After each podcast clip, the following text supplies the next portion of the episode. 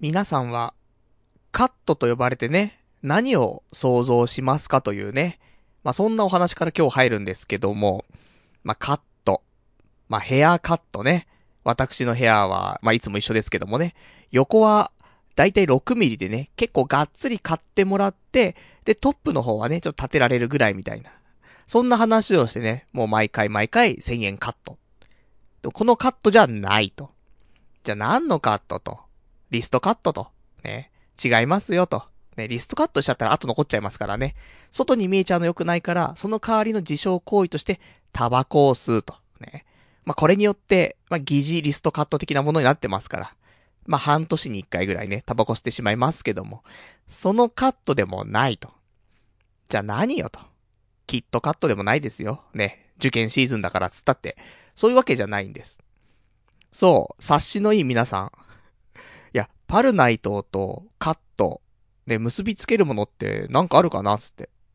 そう、ロスカットってね。いやいや、パルさんもう FX とかやってないし、ロスカットとかってないっしょって。そう、FX をやってなかったらロスカットはないんだよね。やっちゃったんだよね。まあ、そんなわけでね、えー、ロスカットから始まる今日の放送ですけどもね。いや、理由があるのよ。ね、理由がないことはね、この世に存在しませんから。あの、ずっと私、FX はね、えー、やめていました。ね、散々な目をね、もういっぱい会ってきましたから。なんですが、えー、つい先日、こちらは広瀬通商、ね、ライオン FX ですね。なんか、ことあるごとにキャンペーンに応募するとね、なぜかチャーハンとかね、餃子が送られてくるってわけわかんないね。そんな FX の会社ですけども。で、そこから、ダイレクトメールが来まして。で、書いてあったのが、まあ、ある一定のね、条件満たして取引とかすると、キャッシュバック差し上げますというね、内容だったの。で、これが、えー、キャンペーンが2つあって、1個目が、まあ、前半の期間で、えー、まあ、キャッシュバック1万円。で、後半の期間で、また、条件満たしてね、なんかやると、えー、キャッシュバック1万円と。いうことで、合計で2万円のキャッシュバックがありますと。いや、落ちてる2万円は拾おうよと思うじゃん？いや、それは当然でしょうと。そんで、じゃあ、2万あったら何するの？って。今度ね、あの、ニンテンドースイッチ出るからさ、あの、山田のね、山田電機のポイントがちょっと私、溜まってますけどもね、MacBook Pro 買った時に。まあ、それプラス、えー、2万円ぐらいあればさ、ソフト買ったりとかさ、まあ、いろいろできるじゃないと。なんで2万円は大事だよねと思って。で、落ちてるんだから、拾っておこうと。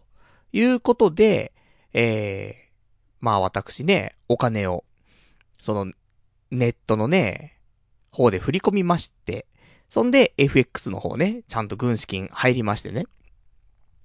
じゃあ、ね、取引しましょうと。やったわけですね。調子はいいですよ、最初は。あの、まあ、条件っていうのが、えー、10万通貨を、そのポンド円でね、えー、やりましょうという、まあ、そういうやつなんだけど、まあ、よくわかんないと思うけど、まあ、だか10回ぐらい取引すれば OK ってやつよね。簡単に言うと。なんで、まあ、あんまりマイナスにならないようにならないようにやって、そんで、まあ、キャッシュバック1万円来た時にね、あの、プラスになってれば、まあ、勝ちだよねという感じなんだけどさ、どうせだったら、ね、せっかくやるんだから、キャッシュバックの1万円だけではなく、ちょっとプラスアルファにしたいじゃんと。このスケベ心は、良くないですよ、ということでね。でも、ね、今までやってきたノウハウがありますから、私にもね。いや、最終的にロスカットになっちゃうノウハウじゃんっていうのはありますが、なのでね、えー、最初調子よくプラス5000円ぐらいになってて。で、あともうちょっと取引したら、まあ、条件終了と。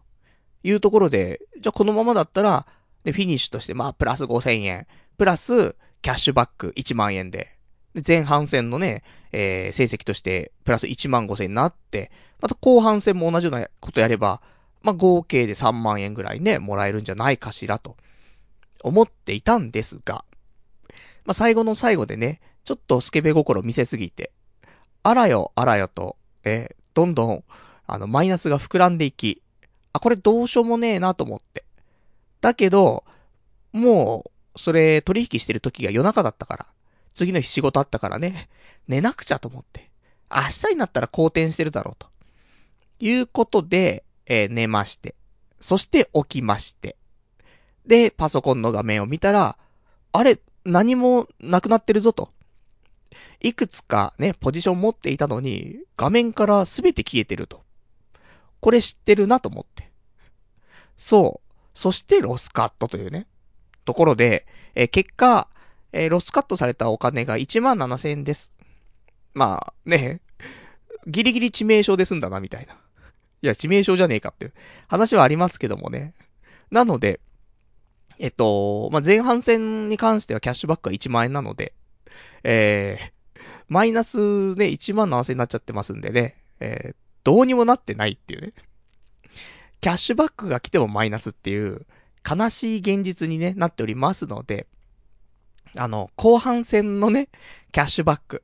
ここで、あの、ノーダメージで1万円のキャッシュバックもちゃんともらえればね、そしたら合計で2万円のキャッシュバックで、ロスカットがマイナス1万7000だから、結果プラス3000になりますからね。そういうプランで私は行きたい。だけど、またこのね、マイナス1万7000をさ、後半戦でも取り戻そうとしちゃうじゃん。そうすると、また痛い目見ちゃいますからね。今回は、プラマイゼロぐらいになれば、御の字と。いうことをね、あの、本当に強く心にね、誓ってやっていきたいなと思っておりますんでね。えー、これはね、来週、えー、後半戦が2月の21日からの取引でっていう感じで、今度は100万通貨の取引なので、前よりも10倍の規模になるんだけどさ。いや、10倍の規模だったら、さらに負けた時、10倍の負けになって、マイナス17万じゃないみたいな。ありますんでね。あの、慎重に。だからまあ、大きく勝つとか、そういうことは考えずに、プラスマイナスゼロで、100万通貨の取引が終えられたら、勝ちと。ね。そういう風に思ってね、あの、やっていきたいなと思ってますんでね。あの、まあ、この報告ね、次いつになるかわかりませんけどもね。まあ、ロからつく言葉知ってますかとか、カットって何思い浮かべますかとか、そういうね、ラジオのその冒頭ね、じゃなければ、普通に生還してくると思いますんでね。なんとか生き残りたいね。そんな風に思っている FX でございますんでね。まあ FX やってると、こういう、まあたまにね、ダイレクトメールとか来て、あの、キャンペーンとかあったりするんでね。キャンペーン自体はお得なんだけどさ、向こうの狙い通りになっちゃうよね。本当にそう、2万円あげるよっつってのは、それもらうだけでいいのに、なぜか、ね、なんか、必要以上に頑張ってしまうというね。そういう人間の心をね、見据えた、ね、ただより高いものはない。そして向こうからお金くれるって言ってるって。いや、さらにやばいよねっていうね。あの、なかなか人間心理をついたね、素敵な、なんかプロモーションだなと。まあ思いましてね。あの、今後は私引っかからないようにね、普通に落ちてるお金だけを拾って、それ以上求めないでね、やっていきたいと思っておりますのでね。あの、まあまあ、あのうまくいったら、またね、ご報告させていただきたいと。そんなところで、FX ね、ロスカットから始まりましたけどもね、今日も、えー、2時間やっていきたいと思いますので、最後まで聞いていただけたらと思います。それでは、やっていきたいと思います。童貞ネット、アットネトラジー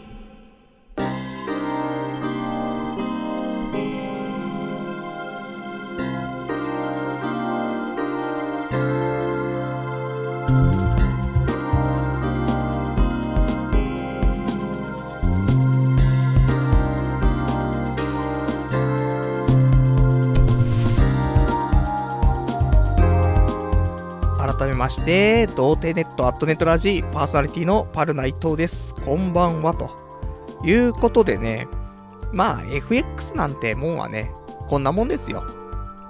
マイナスになって当然と。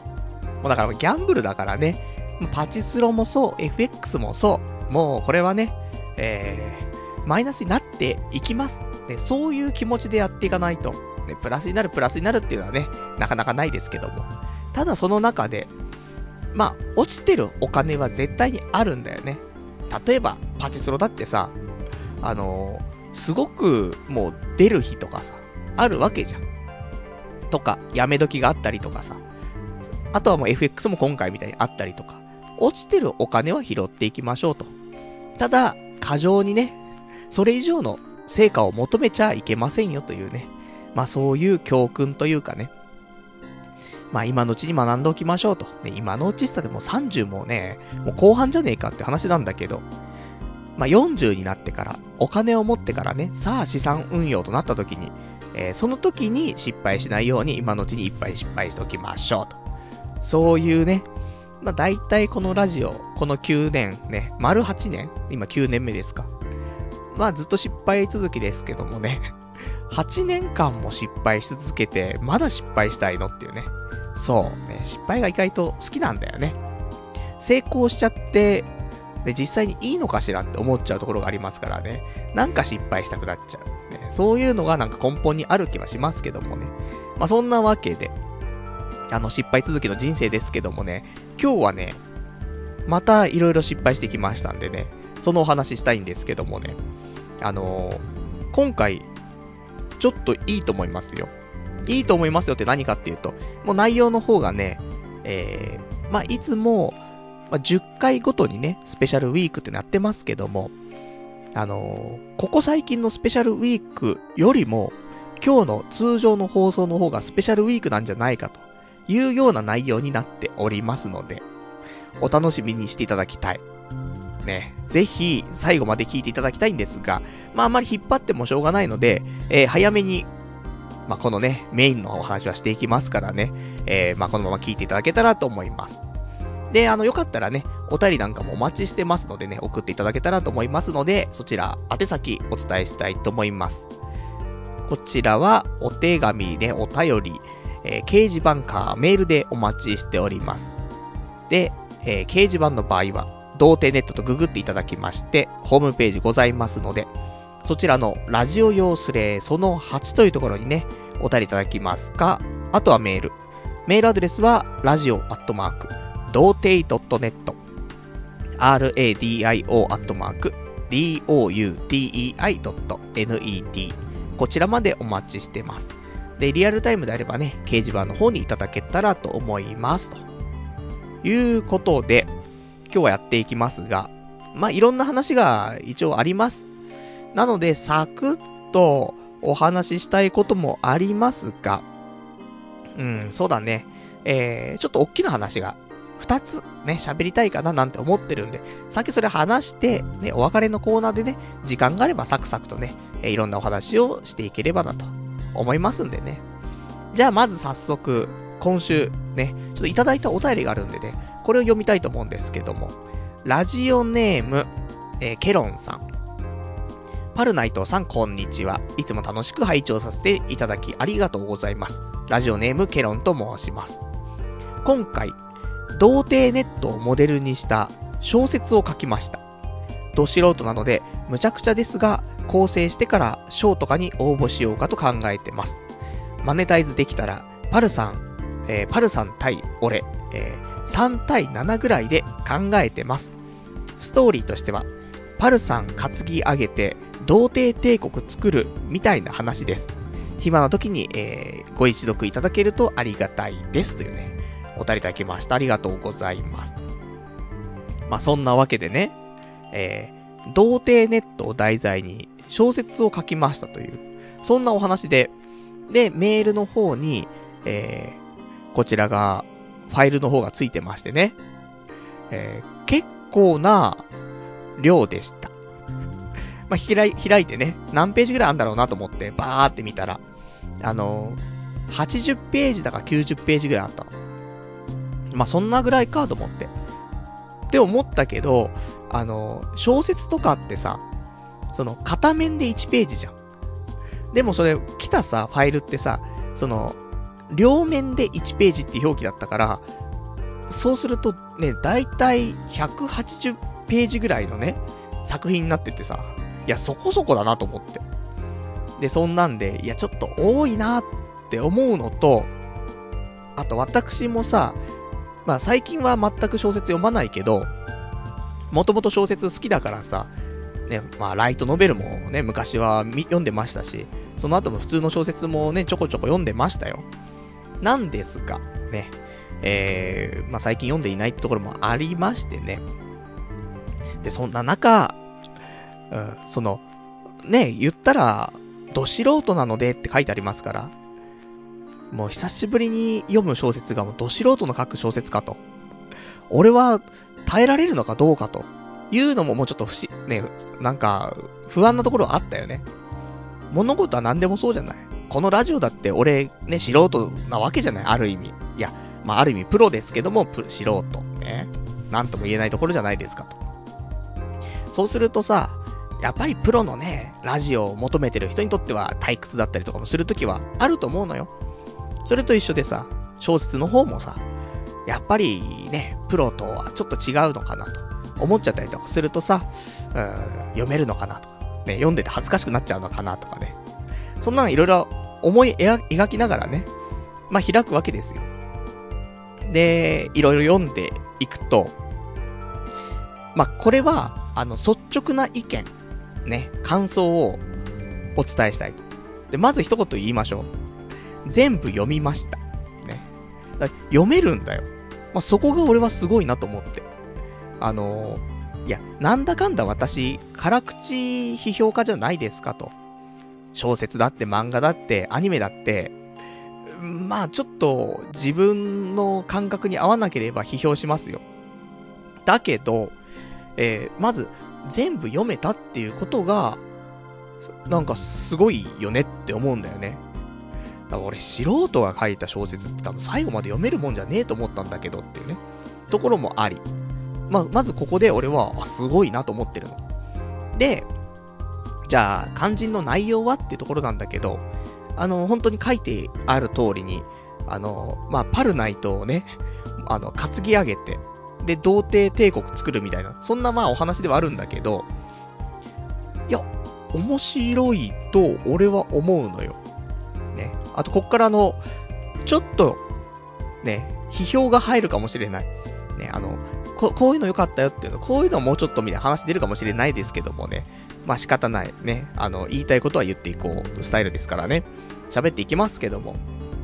あのー、いや、面白くて。っていうのは、あのすごいストーリーが練られてると思うし、うん、なんかいろんな伏線とかもあるんだけど、ね、そのなんか、ちょっと含みをね、あの、含みのあるセリフとかあって、あれ？とかちょっと思うと、後からやっぱ回収してきたりとかするし、うん、セリフも面白いんだよね、結構ね。で、あの、内容、ね、ところどころに入るエッセンスがさ、やっぱそのラジオの中の俺のセリフだったりとか、うん、なんか最近のその俺の流行ってる言葉とかさ、あるじゃない？そういうのも使ってたりとか、俺の口調とかも、ちょっと、ね、まあ、忠実かどうかわかんないけど再現してたりとかしてさ。あとは、登場人物が、みんなの、まあ、ヘビーリスナーの人たちいるでしょ？はがき送ってくれる。まあ、その人たちの名前がちょろっと出てきたりとかね。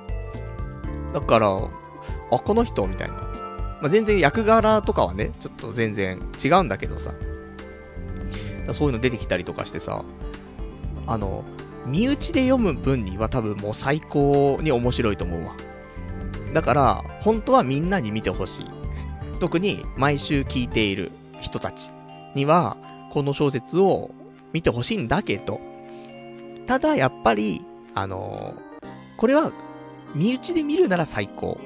ただ一般の人が見た時にどう思うのかっていうのがまだちょっとわかんないから。そこは、あの、どのぐらいね、そのなんか、身内集をね、消していくのかとかね。でも残しておいた方が絶対面白い部分もあるしというところで、まあ、その辺のバランスをこれから多分整えていくと思うんだけど、いや、すごいなと思って。あの、ま、また言うけど面白かったんだよね。まあ、どのぐらい面白かったかっていうと、あの、簿記の勉強しなくちゃいけないのに、簿記の勉強しないで一応この小説を読破するぐらいには面白かったよね。じゃ結構楽しいんじゃねえかってね。あの、ちょこちょこ、にやついたり、ね、笑っちゃったりとかもしたし。いや、こんなか、ね、書けるんだなと思って。書けるんだなとか、まあ、ね、ど素人ですけど、とか書いてあるけど、まあ、そんなわけでもないんじゃないのと思うんだけどね。あの、趣味でね、趣味かもしれ、わかんないですけども、あの、まあ、過去に書いてたことはあったりとかさ。で、その上で今回書いたのかどうかちょっとあれなんだけど、こ、これが一番最初にね、書いた作品とかだったとしたら、天才なんだろうと。いう感じは受けますけどもね。いや、そんな持ち上げちゃっていいのっていうね、話ありますけど。いや、うん。意外と良かったんですね。本当に。た、だね、あの、みんなにじゃあ、どうやって見てもらおうかっていうところなんだけど、あの、これ、一応ね、ラジオネームケロンさんが書いて、で、まあ、今後これをね、ちょっと直していって、何か賞とかにね、出すと。いうことなので、えー、賞に出す作品は、まあ、ネットとかでね、ちょっと表に出していけないみたいなところがあるらしく、あの、公表はなかなかできない気がするんですけど、まあ、どの、どこかのタイミングでね、あの、ぜひ、みんなに見てもらえたらいいななんて思うんで。で、もしあの、これ、うまくいってね、賞とか取って、で、作品になってと、ね、マネタイズになったら、私にちょっとお金をもらえるということでございますんでね。ありがたい。まあ、まあ、原、原案とかね、その、私のこのね、童貞ネットというのが元になってるっていうところでね、まあ、協力というところで、まあ、マネーが発生する的なやつなんですけども、このパターンいいよね。あの、今年は俺もさ、今までやってきたことを元にマネタイズしていくっていうね。それが今年の抱負ですから。そう考えると、あの、俺が頑張ってマネタイズするって方法も一つだけど、皆さん、この二次創作活動的なもので、童貞ネットを題材にして何か作る。ね。それこそ、今回小説だったけど、漫画描くとかさ。そんなのでもいいと思うのよ。で、そこで、えー、何かお金が発生したら、私に、ね、キャッシュバックと。そういうことしてくれると、まあ、いわゆるマネタイズですからね。あの、ど、どんどん、どんどんどんどん、二次創作やっていただきたいと。ね、俺は働かないけども、周りが働いてくれて、俺が儲かるっていう、最高の図式がね、完成しますからね。で、マネタイズと。どうですかと。でも、言ったらさ、あの、東方プロジェクトみたいなのあるじゃない？その二次創作って言ったらもう日本で一番みたいなさ、そういう感じじゃない。童貞プロジェクトじゃない。そしたら、ね、童貞ネットで今まで話してたこととかまとめて何か出したりとか。ね、何でもいけますからね。あの、もうオープンですから。ただ、おか、俺にお金をくださいと。ね。一応ご相談くださいというところでね。で、それで、あの、私、許可の元だったらね、あの、もう全然、好き、好きにしていただいていいんでね。あとはお金稼いだら俺にください。そういうお話でございますんでね。あの、ぜひ、この小説、ね、なんか早い段階で、誰、ね、なんか皆さんにお見せできたらすごいいいんだけどな、と思うぐらい、えー、面白かったんで。あの、ね、ちょっとこちらは、ラジオネームケロンさんとね、えー、競技の上ね、あの、ちょっと、いろいろご相談していきたいと思っておりますんで。また、今後ね、新しい展開なんかがあったらね、お伝えしたいと思います。いやー、すごいね。やっぱね、小説ってさ、い、誰しも一回ぐらい書いてみようかなって思う時ってあるじゃない。でも、結局書ききれないで終わることってすごい多いと思うんだよね。最初の少し書いて、あーなんかよくわかんなくなっちゃったなとかさ。なんか最初にプロットだけ書いてさ。で、肉付けしていこうと思ったけどなんか全然できなくてとかさ。そんな中ね、書き、書き切るっていうことがね、まずすごいなと思うし。しかも何やらね、半月ぐらいで書いたらしいからね。あの量をと思って。で、あの、すごい矛盾とかは基本的に感じなかったし、面白い、ちゃんとロジックがね、ちゃんとあってね、あの、面白かったっていう話なんですね。で、なかなかないじゃない今まで俺もこんだけ長くラジオやってきてさ、で、ね、童貞ネットを題材にした小説書きましたっていうのはなかなか聞かないからさ、少しね、あのー、嬉しくなったね、ところもありましてね、そんなんで、ちょっとラジオでね、お話をさせていただきましたんで、あのー、まあまあ、あの、今後もね、何かあったら、ね、皆さん、二次創作活動をね、していただけたらと、ね、思いますよ、と。では、えー、ちょっといた、いただいてるお便りね、読んでいこうかな。ラジオネーム、えー、さくらさん。あのパルさんがここまで褒めるとは、ぜひ読んでみたいと、お答えいただきました。ありがとうございます。そうなんだよ。俺は多分小説に対して、ちょっとうるさいんだよ。いや、あの、なんだろうね。別に普通の小説はいいんだけどさ。うーん、なんだろうね。でも褒めちゃうところはあります、今回ね、ほんとね。なので、ぜひ読んでいただきたいのでね、なんかうまい方法をね、考えたいと思いますよ、と。あとは、ラジオネーム460番さん。童貞帝国万歳というね、お答えいただきました。ありがとうございます。いや、ほんと、童貞帝国ですよ。で、ただ俺ももう童貞じゃねえからなっていうのはね、ちょっとありますけどもね。ただ、童貞マインド。まあ、これに関してはね、まあそこら辺のね、童貞よりも高いですから。いや、とは言ってもな、そうでもなくなってきたなって最近思うんだよね。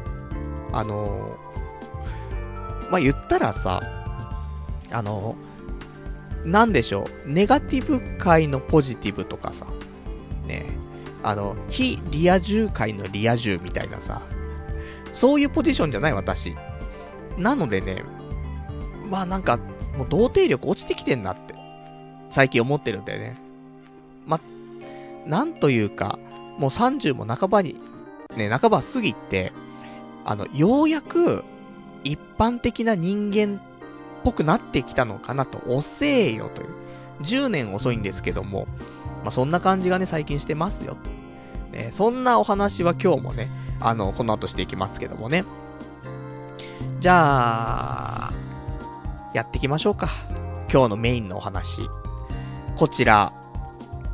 まあ、あの、スペシャルウィークよりもスペシャルかななんていう話をしましたけどもね。まあ、何やったかっていうと、まあ、友人と飲みに行ったって話なのよ。いや、普通じゃないって、毎週じゃないってね、ところではあるんですけども。あのー、まあ、久しぶりにね、えー、前のコールセンターの頃のさ、えー、まあ、同僚と集まって、で、えっと、まあ、4人で集まったんだよね。で、この、この4人全員が集まってっていうのがもう何年ぶりだろうね。7年ぶり、8年ぶりぐらいなんのかな？もしかして。そうだよね。なので、えー、かなり久しぶりだねっていうところでさ、でも、ね、なんか、タイミングがあったから、じゃあ一回飲もうか、つってね、で、飲むことになったんですけども、で、場所は、ね、新宿で、で、えー、ま、土曜日、18時から、ね、お店予約してさ、行きましてね。で、そんなんで、まあ、最近ね、私、あの、池袋のさ、その、焼き豚の店がすごいね、好きだからさ、まあ全然行ってないんですけどもね、焼き豚食べたいなとかね、そんないろいろ思ってて、まあ調べたら、なんかまあ、もつ焼きとかさ、あの、その辺のお店がね、結構焼き豚やってるっていう感じだったから、もつ焼き、もつ煮のね、なんかお店なんか行ってさ、で、食べて、ね、久しぶりっつって。で、結構盛り上がってさ。で、そんなんで、まあ、めちゃめちゃ食った後、何時ぐらいかね、21時ぐらいになってさ、でまだまだだよね、つって。で、2軒目行こうか、つって。で、肉の後だから魚食いたいね、つってね。で、魚、どこだつって、で、店ないから。じゃあもうそこでいいや、つってね。磯丸水産入ってさ。で、まあ、お魚食べて。で、2時間ぐらいかね。で、えー、うだうだやっていたら、そうだね、と。そろそろ時間だね、と。終電もね、近い人もいるから、と。で、一番早くね、終電来る人、あと何分つって。あと30分ぐらいかなつって。じゃあもう一軒行こうかつって。で、あのもうハブ入ってさ。で、ハブで、まあ、サクッと飲んでさ。で、30分た、経つ前にね、出て、まあ、終電で帰るみたいな。まあ、このコースだよね、つって。で、ハブ行って、まあ、この時点でかなり飲んでたからね。18時から飲んでて、ハブ入ったの23時ちょっとぐらいだったからさ。もうずっと飲んでるから。まあ結構フラフラしつつね。そんで、ハブで、なんかエナジードリンク割のなんとかみたいなのがさ、なんか、一杯900円ぐらいすんだよね。なんだこれっつって。で飲んでてさ。とか、いろいろやってて。で、そんなんで、で、まあ、ギリギリまで飲んでてね。まあ、ハプニングありましたよ。あの、友人がビール頼んでさ。で、ビール、テーブルの上にあ、満帆に入ってて。じゃ、さあ飲もうかって時にね、あの、ちょっと肘ぶつけちゃってね、えー、全部垂れちゃってね。で、俺のズボンがね、ぐしょぐしょになっちゃったりとかね。そんなハプニングがあったりとか、まあ、しましたけどもね。あとは、ハブからね、えー、出るとき。まあ、友人が、まあ、酔っ払いすぎたのかなその、ビールこぼしたやつですけどもね。携帯がないっつって。で、店員さんと探してもらったんだけど、結局ないって話になって、どっかに置き忘れちゃったのかなとか言ってたからさ。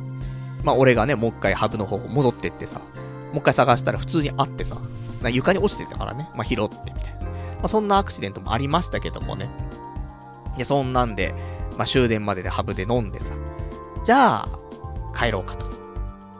いうことで、で、友人4人ね、いたわけなんだけど、で、みんな、まあ、終電のつもりだったんだよ。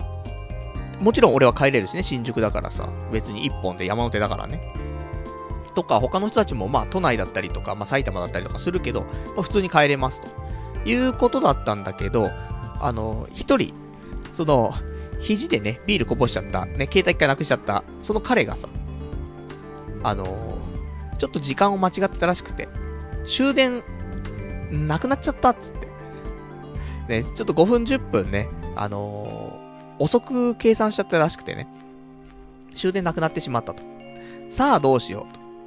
もう始発ね、だって、12時、その時で12時15分とか、20分とかだったのかななので、まあ、タクシーで帰るか、ね、始発で帰るかということなんだけど、そいつ埼玉に住んでるからさ、タクシーで帰ると2、3万しちゃうんだって。じゃあ、朝までかと思って。でも俺もね、その、簿記の勉強したいしさ、嫌だなと思って。朝までは嫌だなと思って。でも、まず、ね、どっちにしろ、このままじゃどうしようもないからと。まあ、池袋までじゃあ行こうかっつって。で、その、他の二人はね、帰って。で、その終電逃しちゃったやつとね、俺で池袋まで行って。まあ、俺も、まあ、3時ぐらいまでだったらいいかなと。ね、そ、そんぐらいだったら付き合うよと。で、そっから先は、あとね、1時間半ぐらいしたら始発始出るからさ、まあ、それまでなんか、カラオケ行くなり漫画喫茶行くなりしてさ、潰してもらってさ、3時ぐらいまでだったらまあ、いいかなみたいな。俺も帰って普通に風呂入って寝ればさ、次の日問題なく起きて、そっからね、なんか勉強とかできるかなと思って。じゃあまあ、じゃあこ、この後どうしようかっていうのをね、作戦会議しようっつって。で、いつも通り、えー、池袋北口の大都会に行きまして。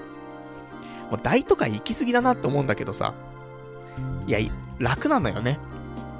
24時間やってるし、別に、人もさ、適当に座ってるしさ、食券でいいしさっていうところでさ、で入って、ハイボールと、ビールと、あと、かけそば頼んでさ、安いね。あの、毎回言いますけどもね、えー、多分ビールが380円ぐらい。で、ハイボールが、角ハイが200円。で、かけそばが200円っていうね。あのー、もうわけわかんない。飲み屋なんだけど、こんな金額だからさ。で、えー、会議をして、どうしようかと、この後と。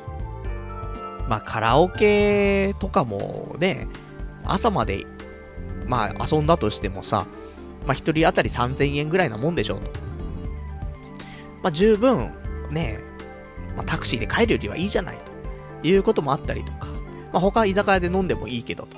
まあ飲み放題とかね、朝までつけて、ね、飲んで食べてで、まあ、結構この時点かなり食ってるから、もう、あ、お腹パンパンでさ、まだそんなに食わないし、ということもあるから、まあ朝まで飲んでも、まあ言っても5000円いかないでしょ、と。とか、ね、いろいろ考えていたんですが、やはりね、あの、その友人が、あの、やっぱ女の子に絡んだ店に行きたいと。いうわけですよ。なので、そっかーと思って。女、そういうテンションじゃなかったん全然。まあ、もちろん、あの、そいつはね、やっぱり、女の子のいる店に行きたいとかっていうことをちょこちょこ言ってるから、じゃあ、まあ、多少ね、気持ちというのはあったけどさ、心構えってやつはさ。でもまさかね、終電で帰るつもりでもあったし、ないなと思ったんだけどさ、こういう展開があるのかと思って。じゃあ、ね、まどのプランかななんて言いつつもさ、もうおそらくもう女の子のね、いる店しかねえんだろうなと思って。じゃあ、どっか入ろうかっつって。じゃあ大都会出ようかっつってさ。そんで、もう大都会もその3つしか頼んでないからね、飲み屋にいて、30分なり何分なりわかんないけど、いて、相談して、で、2人で1000円いってないっていうね。まあ、わけのわかんないね。まあ、コスパ最強だったんですけども。で、ね、飲み屋出たらさ、寒いわけ。寒いなと思って、あの、空見たら雪降ってんの。これダメだなと思って。もうすぐどっかお店入んないとダメだと。そしたら、キャッチのお兄さんがさ、来てさ、この後、なんか、行きたいところみたいな話してくるからさ。で、あの、俺、キャッチのお兄さん、好きなんだよね。あの、変な意味じゃなくて。あの、なんだろう、ぼったくられたことがないからだと思うんだけど、あの、意外と話、できるんだよ。特に酒が入ってるとね。で、キャッチのお兄さんが、この後キャバクラとかどうですか？と言うわけ。いやもう俺、キャバクラってほんと楽しめないんですよ、と。どうしたら楽しめるんですか、キャバクラって話、ちょっとし始めてさ。そしたらお兄さんがさ、あのー、もしかしたら、ね、ついた子が悪かったっていう可能性はありますよね、という話をしていて。やっぱり、あのー、こんなこと言ったら失礼かもしれないですけども、と。あのー、あまり喋れないお客様、ね、あの、人見知りなお客様に、えー、まあ、対応できる女の子っていうのはいますと。なので、あの、そういうのをちゃんと言っておけば、そういう子がつくから、そしたら、楽しめるんじゃないですかね、という話をされて。まあ、確かにと。そういうね、コミュ障プランがあるのかと。ね。私そこまでキャバクラのこと知りませんでしたから、ね、ある程度やっぱりこっちがね、楽しませないといけないんだろうなと思っていましたからね。でもそうじゃなくても、そもそも、ね、そういうお客様プランというのがあるということだったんで、じゃあ俺でもそれ、ね、俺本当にキャバクラ行ったら下、下向いて無言ですけども、そんなやつでも楽しめるんですかと。いや、大丈夫です。ね、あのー、そういう子をちゃんとね、手配しますからと。本当にいいと思って。したら、あの、今ちょっとね、雪も降ってますから、雪割引でっつってね。まあ、なんでも、それ割引の名称は、なんか、その瞬間につけるんだろうとは思うんだけどさ。えー、キャバクラ、さ、えー、70分、3500円でっていうの。で、飲み放題っつって。悪くはないじゃない？キャバクラって、でも最近安くなってると思うんだけどさ。まあ、3000、3500円で70分って安いよね。だいたい俺の中の相場は、えー、60分4000円ぐらいがキャバクラかなと。で、えー、60分2500円ぐらいがガールズバーかな。みたいな、ね、気持ちがありますけどもね。で、そんなんでさ、で、飲み放題だって言うし、3500円で70分って言うし、あとは、ね、コミュ障向けプランでやってくれるって言うし、で、最近ラジオがさ、こういうことをやってなかったじゃない。なんか本当に毎週会ったことを喋ってさ、それで終わりみたいな。そんなのが結構続いているから、少し攻めないとダメだなと思って。で、今までの普通にキャバクラ行って終わりってわけじゃなくて、ね、新たなさ、俺向けのね、女の子をちゃんと用意してくれるって言ってる中だからさ、まあ一回試しで行って、ね、ラジオのネタにでもなればいいかなと思ってさ。じゃあ、お兄さん信じて行きますよ、つって。で、行きました。で、ね、あのー、店入ったんですけど、満席だよね。なんでこんなに人気ある店なんだと思うんだけど、ま、安いしね、っていうのもあるかもしんないけど、みんな陽気にね、カラオケ歌いながらさ、女の子も楽しく飲んでってさ。で、あ、なかなかね、活気のある店だなと思って。そしたら、そのね、えー、客引きのお兄さんがさ、あの、最初の一杯だけ、あの、ビールサービスしますよ、つって。飲みますかつって。で、最初ほんと焼酎飲み放題みたいな感じだったんだけど、あの、お兄さん気ぃ利かしてさ、あの、ビール一杯ね、サービスしてくれて、ありがてえなと思って。ね、うめえっつって。で、ビール飲みながらさ、女の子待って。で、来たのよ。一人目来た。で、俺じゃなくて、その友人の方に着いたのその女の子は。そなんか、その池袋で働くのを始めてらしくて、まあ他で働いてたのかななんだけど、今回は池袋始めてたっつってて。この子が可愛いのよ。俺の中では。そして、えー、愛嬌も良くて、話もね、なんか弾みそうな感じの、そういうタイプの子だったの。いや、この子いいなと思って。でも俺の隣じゃねえから、まあ、違う子が来るんだろうなと思っていたら、まあ、案の定ね、違う子が来ますよ。ただ、ね、その、池袋初めてのその女の子よりも、さらに、俺向けの、ね、女の子を手配してくれてるはずだから、さらに喋りやすいはずだろうと。思って。したら、そうでもねえっていうね。あの、なんだろう。な、なんだろうね、これはね。俺が下向いちゃうのは、あのー、俺が口下手だとか、ね、そういうのではなく、多分話が面白くないんだよね。その子の。だから、どんどんどんどん無口になっていっちゃうっていうのがあるんだよね。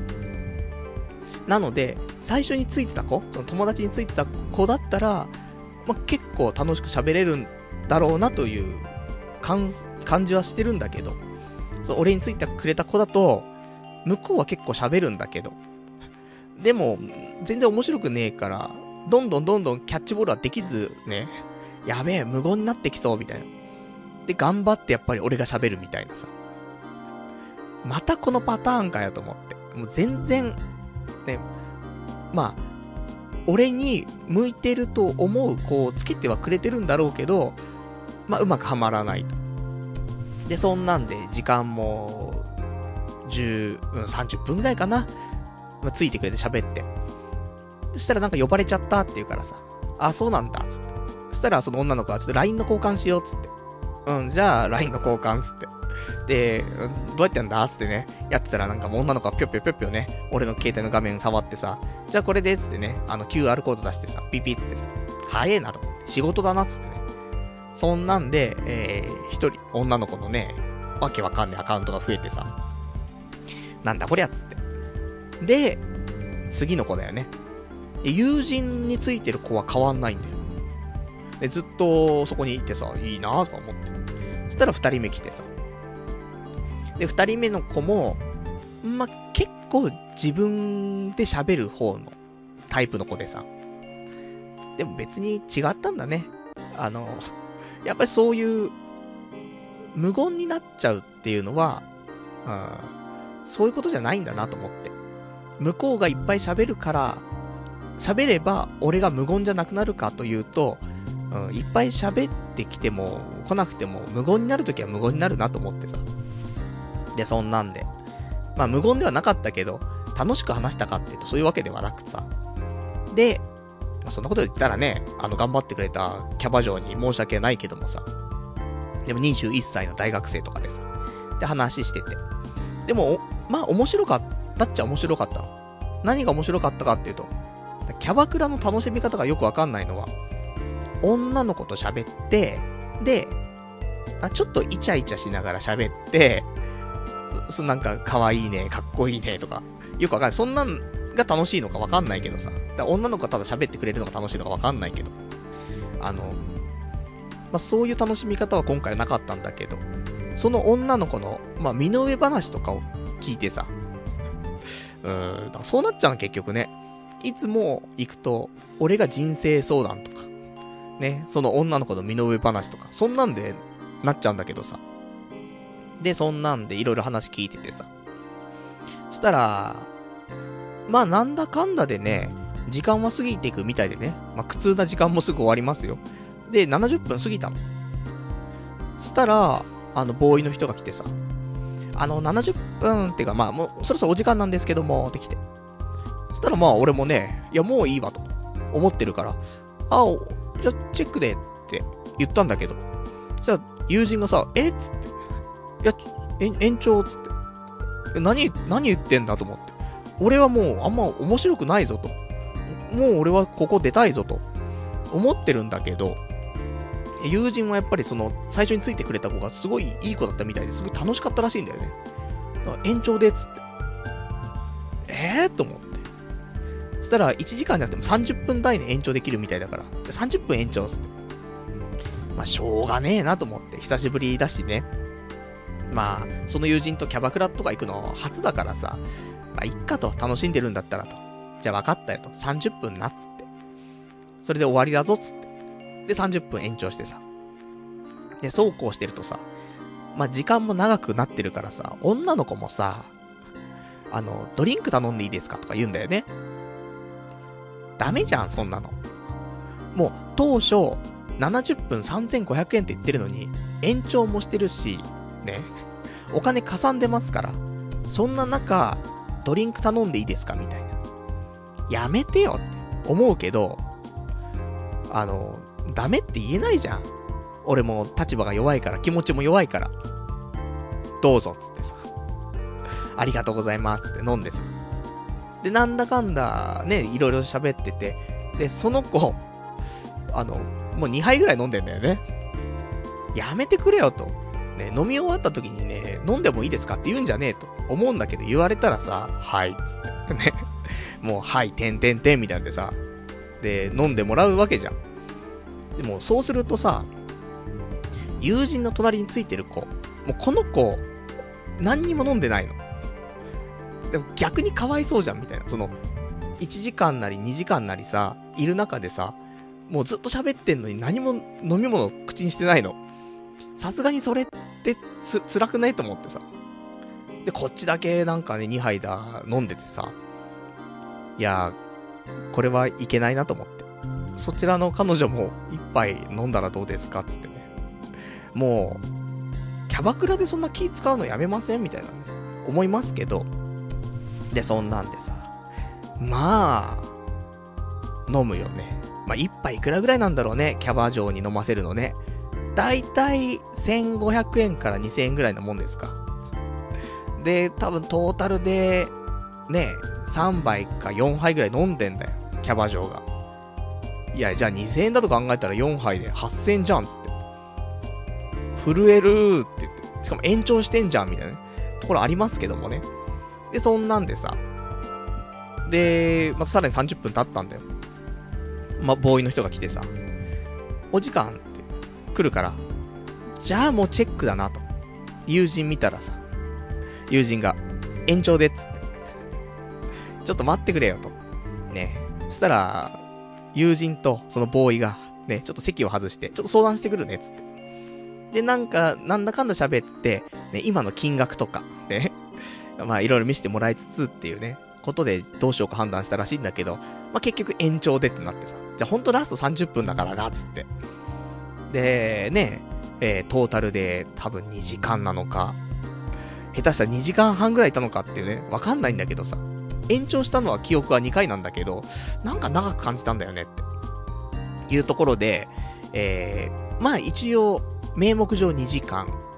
で、えー、で、最初は3500円のはずが、あの、私今手元に領収書あります。ね、領収書くださいって。ね、別に使うわけはないんだけど。何も使わないけど、ラジオで言うために、ね、領収書もらってきましたけども、えー、なんとお値段、4万9000円っていうね。バカかと。でも、全然ぼったくりじゃないと思うんだよね。だって、多分1人3500円ってさ、最初の70分の話であってさ、そっから30分の延長って、多分もうちょっと割高になってると思うんだよね。5000円だとしようか。30分。そしたら、最初3500円。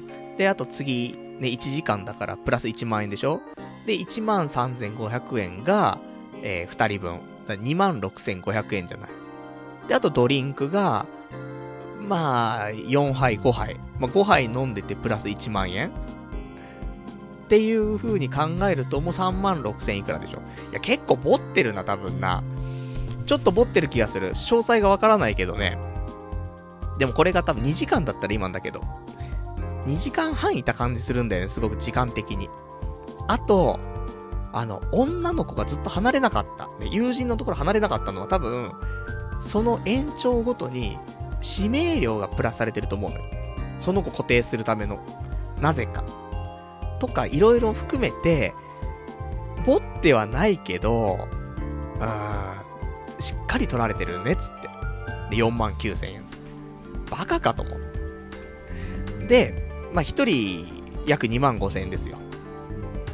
でも、2人とも、あんまりお金持ってないの。どうしようかな、つって。で、俺がカードで払うっていうね。で、カードで払うと、手数料が結構取られんの、やっぱりその夜のお店って。で、前ひどいところとか、本当に20%とか25%とか取りますみたいなところあったのね。いや、それはきついなって思うけど、聞いたら10%だって言うからさ。いやー、ギリだな、つって。じゃあカードで払います、つってさ。だから、4万9000プラス4900円。なので、えー、トータル5万と、えー、3900円。ね。かかりましてね。いや、辛いよと思って。全く面白くないのに、時間は減るわ、お金は減るわと。いや、これはきついよと思ってさ。まあ、女の子と喋ったこと自体は面白くないけどね、内容は、あの、意外と、な、そう、そんなのもあるんだ、みたいなね、話はあってさ、その女の子のお兄ちゃんが、そのアニソンの作曲とかしてるって言ってて、で、調べたら、普通に、あ、これお兄ちゃんつって。で、見たら、かなり有名な作品の作曲とかしてて、お、すげえなーと思って。とかね。あの、そういうのもあったんでね。まあ、そのお兄さん私今フォローしてますけどもね。向こうからはね、あの、返しは来ないですけどもね。一応フォローしてみましたけどもね。とかさ。まあ、そんなんで、まあ、一応ね、その、後についてくれたね、えー、キャバ嬢の子もね、一応 LINE の方交換してね、今日二人ともね、LINE ピロピロって来てましたけどもね、まあ、全スルーですけどもね、そんなのね。そんな、ね、一人当たり2万5千円以上ね、払っててるのが馬鹿らしくなってくるようなね、そんな感じだったんでね。まあ、そんな楽しくもないキャバクラ体験でさ、で、店から出てさ、ほんと何やってんだよ俺たち、つって。ね、もう、もう昼間、昼間というかね、夕方の18時から飲み始めて、もうこの時点で何時だっていうね、え、カード切った時間が書いてありますか？えー、あの、深夜3時46分にカード切ってますからね。何やってんだよ、という感じではありましたけどもね。で、店出たらさ、ちょうどその、キャッチのお兄さんがいるわけ。紹介してくれた。ああ、つって。ね、どうでしたつって。いや、どうもこうもねえよって。全然楽しくないっつって。だからやっぱり俺は、あの、お兄さんは、ね、喋る女の子とかだったら、あの、大丈夫なんじゃないかって言ってたけど、そうじゃなくて、なんかやっぱし俺自身に問題があったんだなっていうことは今回すごく感じましたっていうね、ことを伝えてさ。なので、俺はもう、今後本当にキャバクラは、行かない。あの、前はね、キャバクラっていうのは、何度も行く機会って、これからあると思うんだよね。社会人になってるとさ、なんか、付き合いとかでもあると思うの。だったら、せめて楽しくね、過ごせるっていう、あの、なんか技をね、覚えておきたいなと思ったんだけど、これ、いいわ。キャバクラ楽しめなくていいわ。全然面白くないもの。で、自分がモテてるって感覚には絶対ならないし、で、身の上話してさ、なんで俺が金払って女の子の相談乗ったりとかさ、すんのみたいな。よくわかんないじゃない。なので、もうキャバクラはもう本当なんで存在してるのかわかんないね。っていうことが、しっかりと分かった。こんだけお金払って。ね、高いよね。2万5千円あったらさ、ソープいけるじゃん。いつも俺が行ってる池袋のさ、もう角エビグループのお店だったら2万5千円あったらさ、どの系列店だって行けますよ。いやー、ほんとね、そんなわけで、ちょっとキャバクラ体験談でしたけども。ただ、これで終わりかって。いう話なのよ。スペシャルウィークだよ。ある意味。ね、スペシャルウィークよりもスペシャルウィークだと話しましたよ。こんな2万5千円ね、一人当たり2万5千円ぐらいのキャバクラで終わるようなスペシャルウィークなのって。そんなわけないでしょ、つってね。あの、別に俺の中ではもう終わりでよかったんだけど、その友人がさ、とかもう一軒行こうよって言うわけ。すごい、ね、欲しがりさんだなと思ってさ。あの、おっぱい触りたいって言うわけ、彼が。だもう、だ、だったらもう最初キャバクラじゃなくて最初からね、そういうオッパブなり、セクキャバなり、行けばさ、いいじゃんって話ではあったんだけど、やっぱキャバクラでちょっと盛り上がっちゃったらしくてさ、なんかおっぱいとか触んないと帰れないよ、つって。ただ、友人は、あの、別に、射精はしなくていいんだって。ただ、おっぱいさえ揉めれば、別に悶々としてたって何だっていいんだって。あの、いるじゃない？男の中ではさ、悶々としてると、な悶々とするだけだとなんか嫌だなっていう人いるわいるわけじゃない？出したい、抜きたいっていうね。でもそうじゃないんだって。普通に、あの、悶々としててもいいんだって。ね、揉めればいい。で、俺もそっち側だからさ。だから、おっぱぶとか楽しいって思うんだけどさ。そしたら、おっぱい揉みたいっつって。分かったよと。ね、ここまで来たら俺も付き合うよと。ね。もう、この、最低な流れじゃん。もう、だから、キャバクラは絶対行かないと。ね。そういうのも誓ったし。で、お金もあんだけ払ったしと。でもここで、じゃあ、さらに行けば、ね、ラジオは面白くなるでしょと。ね、どっちに転んでもいいじゃないと思ってさ。じゃあ、オッパブだなっつって。で、えー、オッパブはだいたい40分6000円とか7000円とか、なんだよね。キャバクラ2万5000払ってんだからね、もう3回来たんじゃねえかって思うんだけどさ。だからそんなんで、えー、まあ街をまたね、さまよってさ。で、あのー、俺の行ったことのあるオッパブがさ、まあ近くにあるから、その店の前まで行こうか、つって。で、行ったら、案の定さ、あの、カード切った時間が3時46分だからさ、まあ、歩いてても4時になってんだよね。もう店閉まっちゃってんの、そりゃね。当然閉まってますよ。いや、こりゃまずいなと。ね。で、街をね、またね、あのさまよってるわけ。あてもなく。そしたら、案の定ね、またキャッチのお兄さんに声かけられんだよね。何かお探しですかと。そしたらね、友人が言うわけじゃない。あの、おっぱいも見たいんですけど。そしたら、もうお兄さんも、いや、もうおっぱいは、もう今日、全部終わってますと。さすがにもう4時だからと。ね。キャバクラとかやってるけども、もうおっぱいとかはもう終わっちゃってます。えー、っつって。おっぱい揉まないでもう帰れないんですけど、みたいになってて。ね、もう、まあ、そもそもその、またキャッチのお兄さんを信じていろいろ喋っちゃってるからね。あれなんだけどさ。そしたらさ、あのー、キャッチのお兄さんが他のキャッチのお兄さん呼んできて、あれってどうですかね？とかね、いろんなプランとかね、説明してさ、相談しててさ、なんかいろいろやってくれてんなと思って。そしたらなんかいろいろと繋がって繋がってで、じゃあ、もうおっぱいは終わっちゃってるんですけど、あの、ヘルスはどうですか？デリヘルですね。いや、デリヘルってと思って、一気にハードル上がったじゃんと思。や、キャバクラとかさ、オッパブだったらわかるよ。だけどさ、いや、デリヘルってっていう。俺も行ったこともないし、ね、ソープだったらね、一回行ったこともあるからさ、いいかなと思うけどさ、いや、ちょっとデリヘルとかは、と思って。そしたらさ、あの本当あの、いい子つけますんで、ですね。で、金額もすごい、なんかサービスします、みたいな。言って。え、どん、どんぐらいですか？みたいに言って。したら、すげえ、頑張ってくれたみたいで、ホテル代込みで、一人15,750円みたいな。いうことをね、あのー、提案されてさ。まあね、深夜ももう4時も半近くになってますから、その時点で、まあホテル代含め、ね、一人15,750円。まあ、いいと思うんだよね。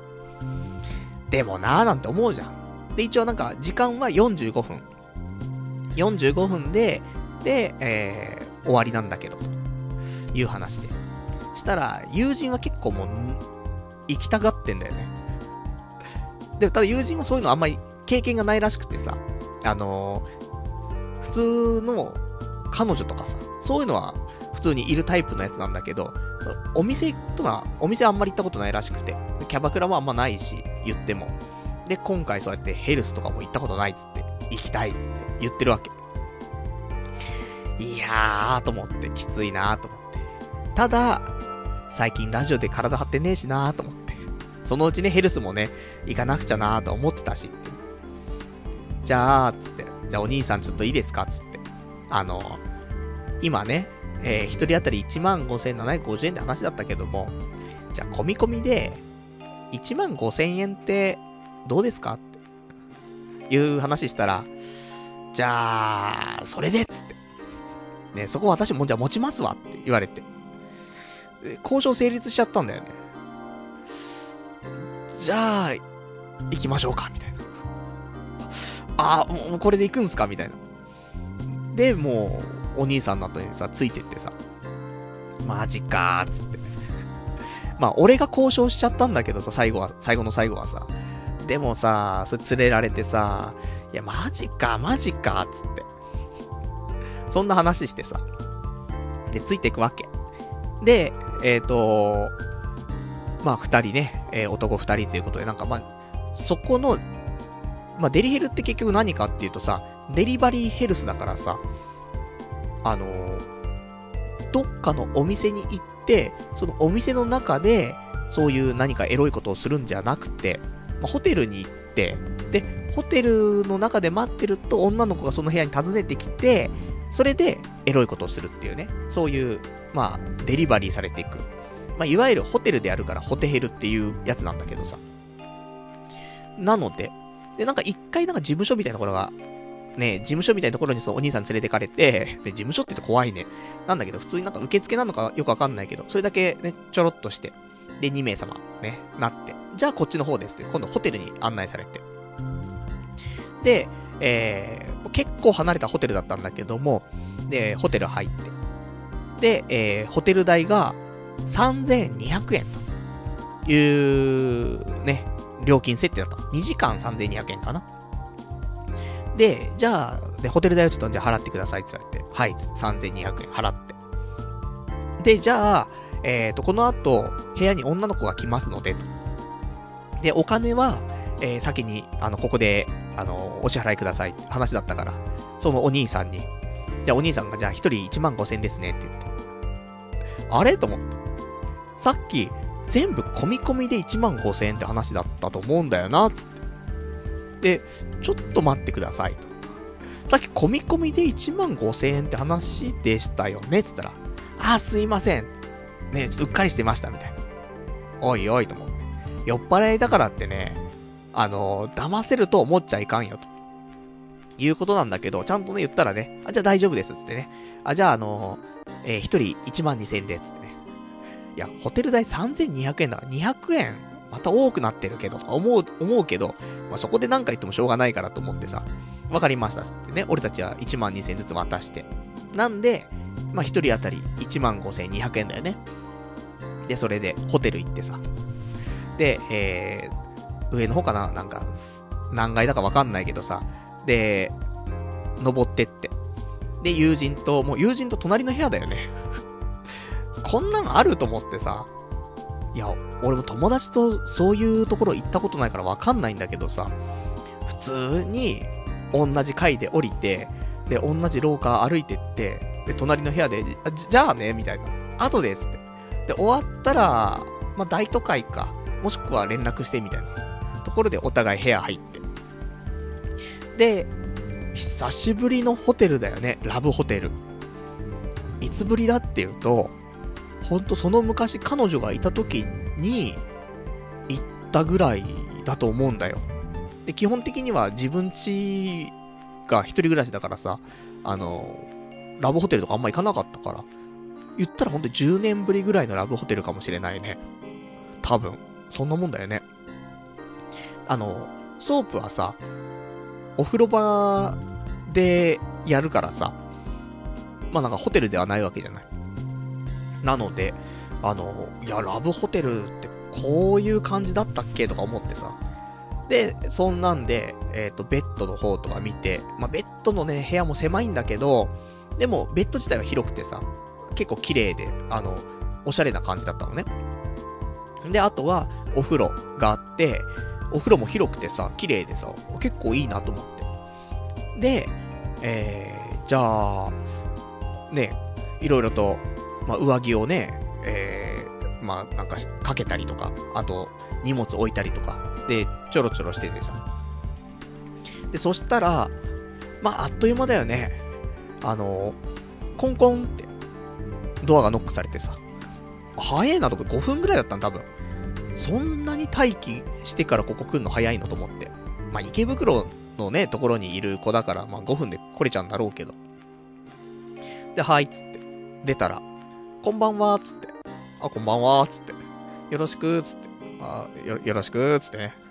でも、まあ、その時は、もう、俺もテンション下がってますから。キャバクラでね、ボッコボコにされてますから。なんだけど、なんかその子は、あのー、結構、フラットな感じでさ、なんか喋れそうな感じの子でさ。で、そしたら、あのー、ね、俺の部屋にそその子はね、来た子なんだけど、あのー、その子が、あの、隣、あの、お友達と一緒に、あ、今回来てるんだよね、つって。うん、そうそう、隣の部屋は友達、つって。あの、一緒にその女の子もね、あの、その派遣されてくる女の子も、二人で来たらしいんだけど、隣の部屋、ノックしても、出てこないんだって。いや、何やってんだよと思って。まあ、ずっと飲んでるからね、この時間で、あの、もう眠くなっちゃって寝ちゃってんのかなと思ってさ。じゃあちょっと俺ね、あの、起こすよっ、つって。起こすっていうかちょっと、じゃあノックしてみるねっ、つってね。隣の部屋行って。で、隣の部屋コンコンコン、つって。そしたら友人出てきてさ、ファイヤーエンブレムやってたっ、つってね。で、気づかなかったみたいなんだけどさ。で、そんなんで、もうわけわかんないね。もう4人、4人で顔合わせちゃってっかんね。あ、ね、友人目の前にね、あの、扉開いているし、で、俺の後ろには女の子2人いてさ、で、片方が俺の方に来る子で、片方がね、友人の部屋に入っていく子で、つって。なんだこのね、構図はと思って。じゃあ、あの、あの、みんな楽しんで、みたいな。そんなんで、各自部屋ね、戻ってって。で、そんなんで、その女の子とさ、あの、まあ、部屋でね、二人きりになるわけですよ。で、ただ時間がね、45分なんだよ。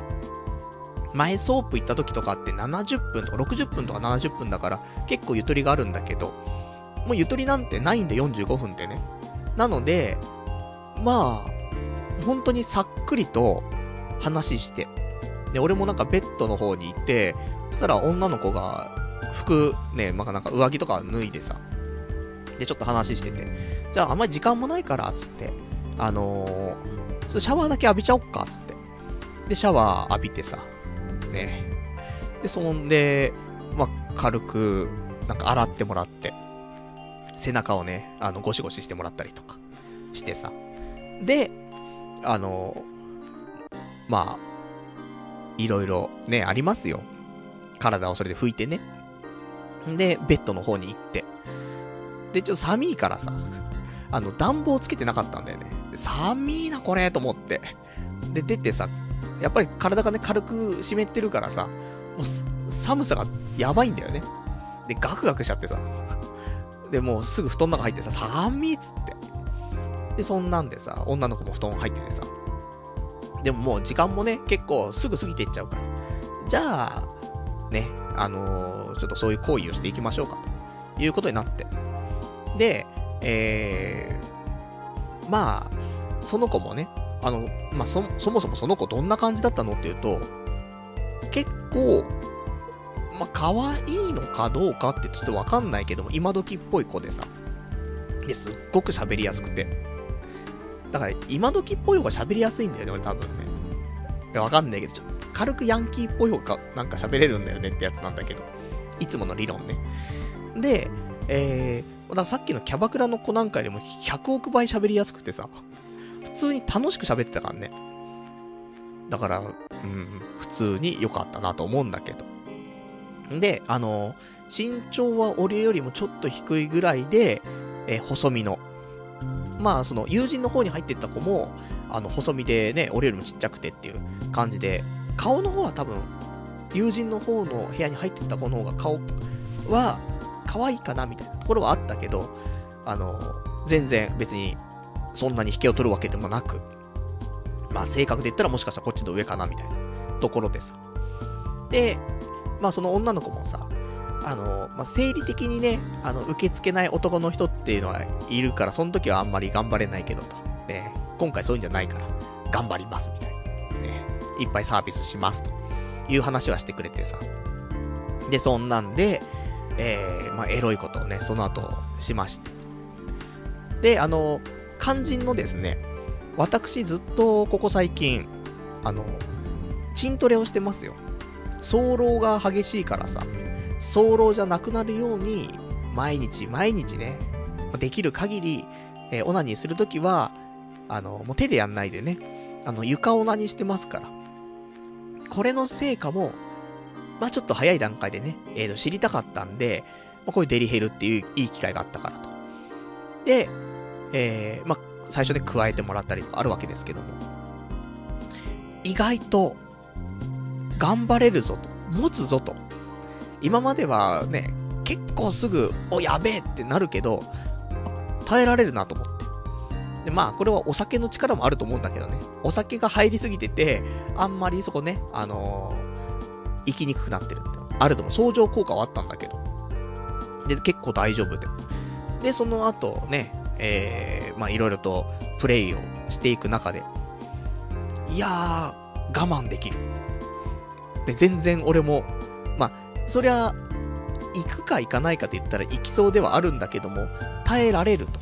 なんとか、あの、ある程度自分のペースを保てばみたいな。なので、なんか、成果が出てるぞと。いうのはありましてね。で、そんなんで、えー、まあ、なかなかいい、ね、いいタイムというか、あの、遅からず、早からずみたいな感じでね、えー、無事フィニッシュはしまして。そんで、えー、ちょうどその辺で、えー、残り10分ぐらい、なってさ、なんかタイマーみたいもね、なんか音鳴ってさ、ね、残り10分つって。で、もう女の子もね、あの、まあ、そういう仕事してるからかどうかわかんないけど、ちょっとね、軽く行かれてるんかもしんないけども、私今日、48時間起きてて、つって。で、そういう人行為すると、ちょっと眠くなるじゃない？人間お互いにさ。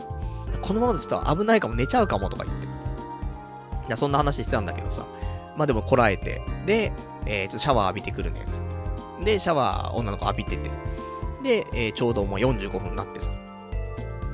じゃあ、ね、ありがとうございました、つってね。また、つって、じゃあ、つって。で、お別れしてさ。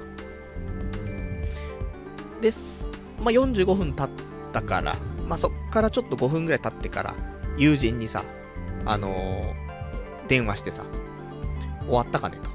そしたらもう向こうも終わりましたと。ね。どうだったかねつってね。うん、どうでもなかったんですみたいな。いや、俺の方は結構色々とね、あのー、サービスしてね、頑張ってくれたよと話したら。俺の方は、なんか全然、全然でしたみたいな。いけないしなかなか、つって。まあ、酔っ払ってんのもね、酒入ってんのもあるんだろうけども、もう行けず、もう無理やり行きましたみたいな。もう行かなすぎて自分で行かなきゃ行かなきゃっつって奮い立たせて行きましたみたいな。いうことだったらしいのでね。まあ、女の子に関しては、俺の方が当たりだったのかもしれないね、ということでさ、あの、まあ、結構俺は今回のデリヘル、満足。ね、あの、ずっと言ってましたよ。まあ、満足か満足かじゃないで言ったら、満足じゃないわけじゃないね、つってね。いや、満足って言えよ、みたいなね。良かったか良くなかったかって言ったら、良くなかったわけではないね、つってね。まあ、そんな話してましたけどもね。なので、あの初のデリヘルね。いや、良かったと思う。またデリヘル利用するのって言うと、利用するかもしれないね。意外と、なんだろう、あのね、まず、今までやったいろんな風俗あるじゃない。まあ、だから、キャバクラ、オッパブ、手こき、で、ソープ、で、今回デリヘルでしょ俺も結構頑張ってきたね。ずーっと粘膜の絡み合いは嫌だっつってきたのにさ。まあ、まあまあ頑張って成長しましたねと。ね。まあ成長なのかね、なんか、うん、退化してんのかわかりませんけどもね。あの何が良かったかっていうと、少しセックスの、セックスのって表現もあれか。エロいことをする他人とね、全く知らない他人とエロいことをするっていうことのハードルが下がる気がする。気持ち的にね。まあ、こんなこと言うと、もう本当に童貞の心を忘れちゃったんじゃねえかっていう話になるんだけど、あのね、セックスなり、まあ、全く知らない人だったらね、それこそ本当に恋愛とかだったら手握るとかさ、キスをするとか、それだってすっげえハードル高いわけなんだけど、でも、あの、例えばデリヘルだとさ、ねえホテル入りました。ほんで、5分待ったら女の子が来ます。女の子、初めて会ってこんにちはって言って、ね、普通のもう、言ったら日常空間だよね。で、そこですぐに、まあ、お風呂入ります。で、ベッド行ってエロいことします。じゃあ、つって帰りますっていう。なんかその、エロい、他人とのエロいことがスナック感覚なんだよね。本当にもうポテトチップス食べるのか、エロいことするのかっていうところなわけ。だから、あの、本来ありえないことだと思うのよ。全然知らない女の子とエロいことする。だけど、あのー、もしそういうことになった時、ワンナイトラブとかがあった時、もしかしたらこんな感じに近いのかななんていう想像ができるっちゃできるっていうね、ことを感じて。だから、あのー、キャバクラとかオッパブって本当にお店に行って隣に女の子ついてもらってお酒飲んでっていうなんか、もう自然じゃないじゃん。本来生きててそんなことってないじゃん。でもそれはさ、本当に接待の場っていう空間だから、そっから何かが起きるってことはないじゃない？だからもう非日常すぎるんだよ、そこはね。で、ソープっていうのも、行って、女の子と、まあ、お風呂に入るっていう体じゃない？で、マットでなんかやってもらったりと洗ってもらったりとかさ。で、その後ね、ちょっと行為をしたりとかするけど、でもその場所っていうのも、すげえ特殊な場所じゃん。もう、大浴場と、その隣にベッドが置いてあるみたいなさ、わけわかんない空間、それも非日常なんだよね。で、あの、もう明らかに仕事なんだよ、両方とも。キャバクラもオッパブもソープも、行きました。あ、お客さんいらっしゃい。っていう感じ。ね。場所があって、そこにいて、人がね。で、そこに俺たちが行って、お客さんとして行って、で、迎えられるっていうところじゃない。でも、デリヘルって、場所は本当にもう一般の人も来るわけじゃん。ね、もう本当にもう普通のカップルも来るようなところ。ね、ラブホテルだから。っていうことは、まあ一応日常空間だよね。誰でも来れるわけだから。キャバクラとかソープは誰でも行けるわけでもないからさ。だからそこ、そういう意味では、まあ、あんまり俺たち側の人間は全然日常空間ではないんだけど、まあ言ったら一般的空間じゃない。で、しかも、俺が待ってて、女の子が来るわけじゃん。で、その場所っていうのは、なんかその営業の場所ってわけではなくてさ、なんか属してるようなところじゃなくて、普通の一般の場所だからさ、なんか、うん、仕事感があんまりないんだよね。言うほど。まあお金をもらってね、来てくれてはいるけども、あの、ある意味、ちょっとプライベート感が若干あるよね。っていうのを感じる。だからこそなんかちょっと良かったなって思うのと、今後ね、活かせるなって思うところもあんの。あんまないと思うけど、今後じゃあ、夜中飲んでましたと。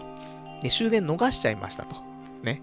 で、なんか、一人で飲むんだか二人で飲むんだかわかんないけど、友達とかとね、飲んでて、そしたらたまたま隣とかに女の子がいたりとかして、で、和気はあいあいとなんか話が盛り上がっちゃったりとかしてさ。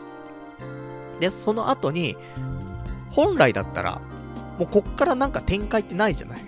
じゃあ、始発まで飲んで終わりねってなると思うけど、こういうデリヘルみたいなことを経験すると、例えばじゃあ3時ぐらいになった時点で、ちょっとホテル行かないみたいな。っていうことが、言えないけど、そういう展開になっても対応ができるんじゃないかなって思える。っていうのは、やっぱり今までホテル行ったことほぼないからさ。そんな中、ホテルに入るっていうことの、なんだろう、ハードルの低さとか、も体験できるし、あ、こんな感じなんだったっけって思い出せたし、とか、普通に受付でね、お金払ってキーもらってさ、で、エレベーターで上行ってって開けて入って、それで終わりだからさ。で、なんか、彼女とセックスとかさ、ね、そういうこと考えると、ま、結構気持ちを作るよね。なんか、やっぱり大事に扱わないといけないなとかあるじゃない？だから、まあ、その愛部とかさ、そういう前儀とか、そういうのも結構長くやった上で、はい、挿入とかなるじゃない？で、しかもその時も、ねえいろいろ体位を変えたりとか、いろいろ考えるじゃない？でもそうじゃなくてさ、その、スナック感覚の、ちょっとエロいことっていうのはさ、あんまそこまで考えてなくて。っていうのを考えると、その、ふと飲んでて、たまたま隣にいたことを、ね、意気投合して、で、スナック感覚でちょっとホテル行くっつって。で、行って、で、サクッとね、シャワー浴びて、サクッとなんだろう、まあ、軽く前儀して、で、サクッと、みたいな。ね、ちょっと先っちょだけ、先っちょだけって、なんかサクッと、みたいな。で、ね、口果てて、みたいな。じゃあ、始発だから帰るね、つって。こういうことが、あり得るんじゃないかと、そういう錯覚をしてしまうし、今後そういうことがあった時に、ま、ないけど、対応できなくはないよねって思えるのよね。そういう意味で、あの、デリヘルは、良かったかもしれないね。まあ、結果ね。なので、あの、まあ、友人にはちょっとね、友人あんまり楽しくなかったらしいんだけど、あんまりね。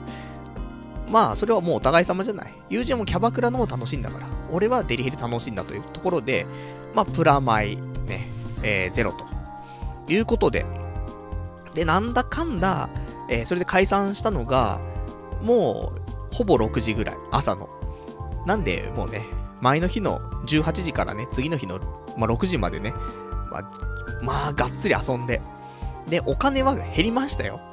相当減りましたけど、そのね、だって、1軒目、2軒目、で、3軒目、酒飲んで、それだけだってね、1万5千円いかないぐらいは行ってるでしょ、多分ね。1万2000円ぐらいかね。で、それプラス、えー、あの、キャバクラが2万5000円の、で、デリヘルが1万5000円でしょまあ、5万、5万円ぐらい、ね。1日で使ってるっていうね、もうバカバカしいと。しかもロスカットその前にされてるからねって、もうバカバカしい。この1週間いくら使ってんだって話ではあるんだけど、まあ、そういうね、いろんな勉強が今週はできたなと。いうことでね、あの、ぜひ、デリヘル なんか悪くないね。まあ、キャッチのお兄さんと喋るのは嫌いじゃないからあれなんだけど、あの、やっぱりでも、池袋もね、ぼったくりはまだ結構多いらしいね。話聞くと。ただ、あの、大丈夫なところは大丈夫らしいので、まあ、一番いいのはね、無料案内所に行って、で、安全なところを紹介してもらうのがいいんだけど、まあそんなわけでさ、あの、まあ今後も、デリヘル。いいよね。1万5千円ぐらいで、ちょっと知らない女の子と、少し遊べるという。で、2時間3時間のがっつりじゃなくて、ね、長いとさ、なんか喋んなきゃとかっていう時間も生まれるじゃない。だけど時間がなければないでさ、もうそういうエロいことをしなくちゃいけないわけだからさ。じゃあバタバタと、ね、それに向かって進んでいくわけじゃない。で、これ、遅漏の人は大変だと思うけど、早漏の人は、いいよね。逆に。45分とかで十分だもん。そんなのもあって、うん、いい。だから逆に、ソープとか、っていうのも前60分とか70分とか、ね、そのぐらいあった方がゆ、ゆっくりできていいよって言うけど、ゆっくりしてたら、喋んなきゃいけないんだよ。全く、何喋ってもいいかわかんないのに。それを考えると、45分とかすげえ短い時間にして、慌ただしく、ね、それが終わって、で、トータルで、全部、ね、あの、ホテルなり、まあ、どっか、ドアに入って出てくるまでで合計で1時間ぐらい。だと、本当ね、喫茶店感覚だよね。ね、喫茶店でカランカランつって、やってるっつって。で、1時間後みたいな、ふーっつって出てくるぐらいの感じだからね。あの、意外と、うん、ありかななんて思ってさ。だから、スペシャルウィーク次、あと3回ですか。えー、200、何回ですか、次ね。えー、次が230、じゃ430回目の放送っていうのが、まあまあ、あと3回後ぐらい、3週後ぐらいありますから。その時に、じゃあ、ね、今回ちょっとやりきった感がすげえあるからね。まあ、あとやってないエロいのっていうとピンサロかな。うん、ピンサロはね、あのー、なんだろう。いろんなこういうエロいことしてきたんだけど、ピンサロが一番病気怖いと思ってんだよね。よくわかりませんけど、今回もね、あのー、デイヘルの女の子も、加えてくれた時はね、あの、ゴムつけないで加えてたから、まあ、十分病気はね、危ねえっていうところでもあるんだけど、なんだろ、やっぱりね、その、オーラルセックスみたいなやつがね、あの、ちょっと軽視されているところがあるかもしんないけどね、口で加えるときもね、本当はゴムつけてないと、病気になっちゃいますからね、気をつけたところ、方がいいんだけど、もう、ダメだね。うん。もうなんか流されてきちゃってね、最近ね。っていう感じでございましたけどもね、あのまあこれからも、次スペシャルウィーク、どうなるかわかりませんが、まあ、最低限でも、ピンサロは、ね、行って、ね、レポートしたいと思いますんでね。ようやくなんかこのね、なんか年取ってきて、うん、昔は、ほんとこういう店行けなかったけどね、ようやく行けるようになってきた感じするけどね。遅えよっていうね。あるけどさ、お前もう本当に婚活してるはずだろって。なんでお前そんな、なんかエロい店行っちゃってんだよってあるけど。まあ、結婚してからエロい店通いまくるよりもね、あの、今、結婚する前にエロい店行くと。ね。そういうのが、まあ、一番いいのかなと思ってますから。あの、今のうちに、なんか、うん、もちろんね、破滅しない程度でね、病気にもね、あの、やっぱし気をつけないといけないですからね。お金も病気も。というところですけどもね。まあ、あのー、少しずつ、そういう経験をね、していけたらなと。ね、そんな風に思っておりますよ、という今日のメインのお話でしたが、長かったですか、いいでしょう。ねしょうがないですよ、そういうのはね。あの、もうスペシャルウィークですから、気持ちはね。じゃあ、お便りいくつかいただいてますからね、読んでいきましょうか。えー、ラジオネーム、えー、バンプオブチンチンさん。ね、俺も話の途中でね、いただいてますけどもね、いただいたのも1時間前だからね。あの、すいません。はい、話の流れで読めればよかったんですが。えー、ラジオネームバンプオブチンチンさん。朝まで男二人、何も起きないはずがないっていうね、お答えいただきました。ありがとうございます。そうだね。男二人で始発までって時にね、でも今までは起きなかったよね。でもやっぱりこういう、うん、年齢と、あとは多少なりとも働いてるからってのあるよね。無職だったらさ、そんなキャバクラとかさ、ピンサロとかデリヘルとかさ、よくわかんないけど、いけないじゃん。だけど、若干なりともね、お金を持ってて、で、男二人だったら、なんかね、女の子のいる店行こうかって、なっちゃうのかもしれませんね。うん。俺も本当に普通のおじさんになってきましたね。あとはいただきました、ラジオネーム、えー、こちらが463番さん。4万9000円つってね、いただきました。ありがとうございます。震えるよ。キャバクラで4万9000円ってわけわかんないね。だって、女の子と喋ってるだけだからね。どうでもいい話。そんでこんなお金払ってさ、もうバカバカしいもんね、本当にね。なんで、ほんと行かないわ。キャバクラってね。そういう結論に至りましたと。あとはいただいてます。ラジオネーム464番さん。うわー、こりゃパルさんのキャバクラ嫌いも加速しますねっていうね、お答えいただきました。ありがとうございます。いや、ほんと加速だよね。加速しすぎてもうゴールしたからね。今後はもう、ない。うん、ないね。その、もうキャバクラを楽しみたいとかっていうことももうない。うん。楽しくないからっていうね。いや、楽しみ方知らないんじゃないですかみたいな。いやいや。まあ、そもそも、目的のないことをしてるのが、なんか違うんだろうね。やっぱ、おっぱはおっぱい揉むとかさ、あるじゃん、何か。キャバクラって、何のために行ってっかわかんないよね。別になんか、そ、その後、その女の子と付き合えるとか、なんか恋愛に発展していくとかっていう可能性があるんだったらまたあれだけど、そういうわけでもないじゃん。まあ、そういうわけでもないじゃんってわけでもないんだけど、そういうキャバクラで知り合ってさ、付き合ったりとか結婚したりする人もいるからね。まあ、ゼロとは言わないけど、じゃあキャバクラのこと付き合いたいのっていうとそういうわけでもないじゃん。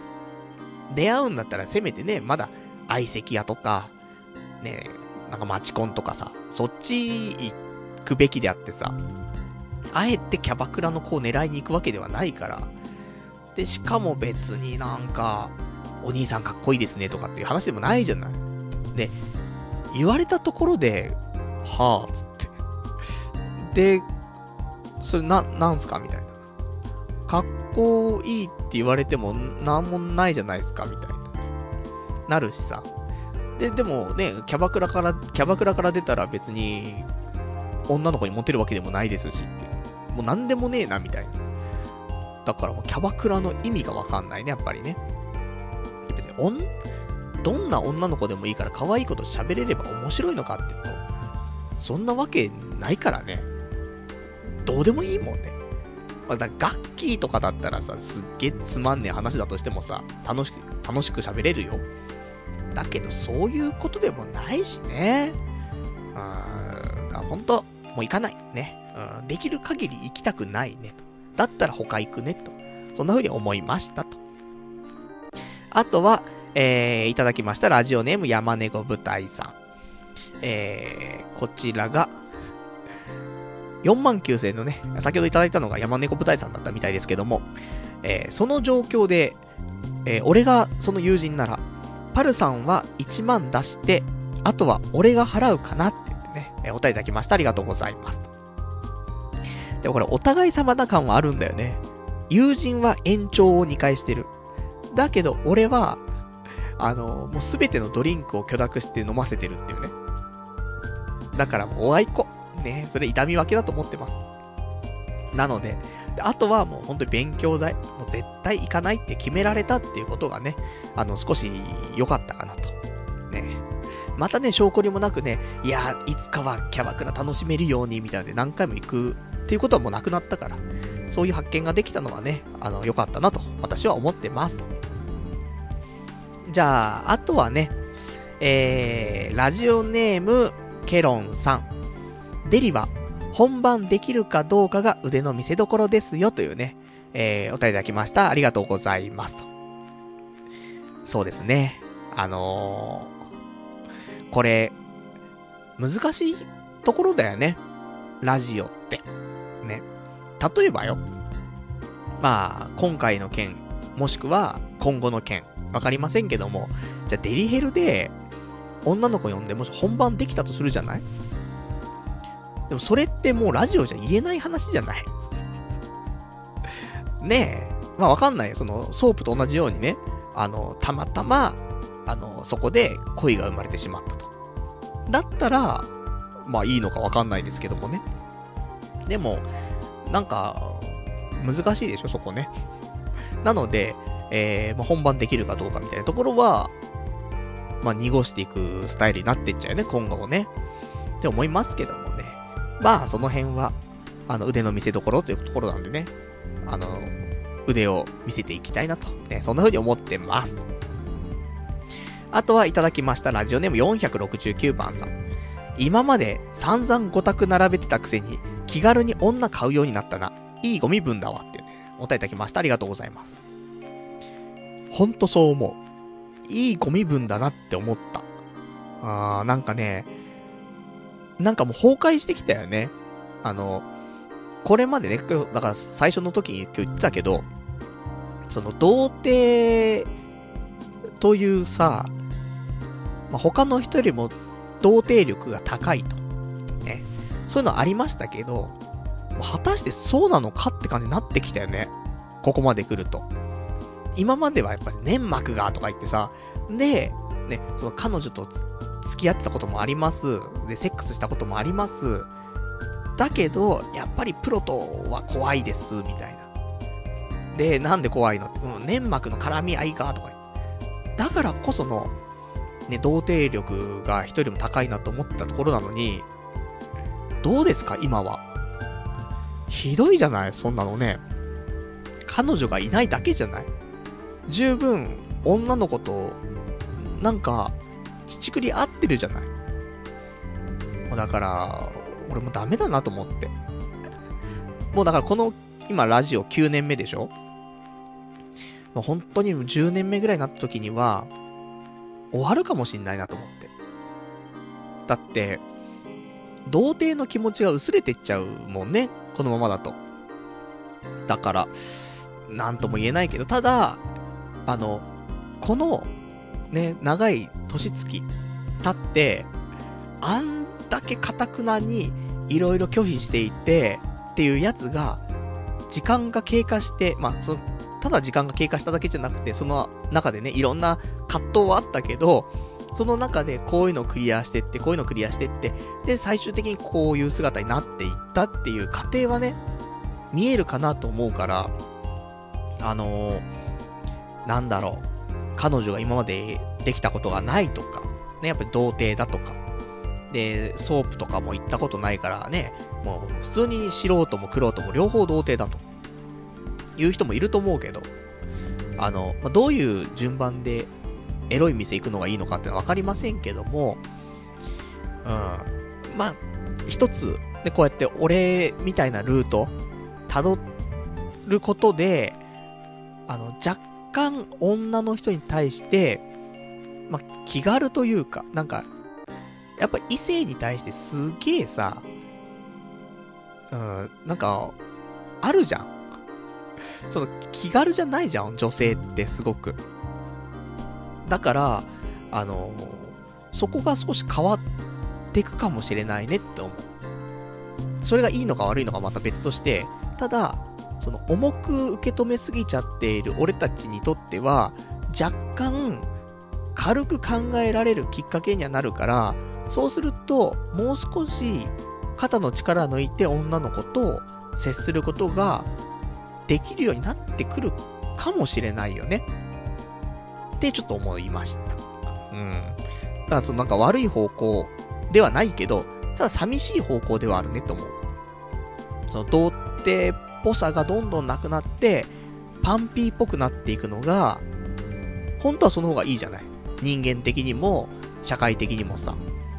その童貞っぽくね、ずっと突っ走ってさ、とんがってくのも一つだけど、人として、世間としては、ね、もっとなんか、女の子とも普通に喋れて、普通にお付き合いとかして結婚してとか、っていうのがやっぱりいいところだからさ。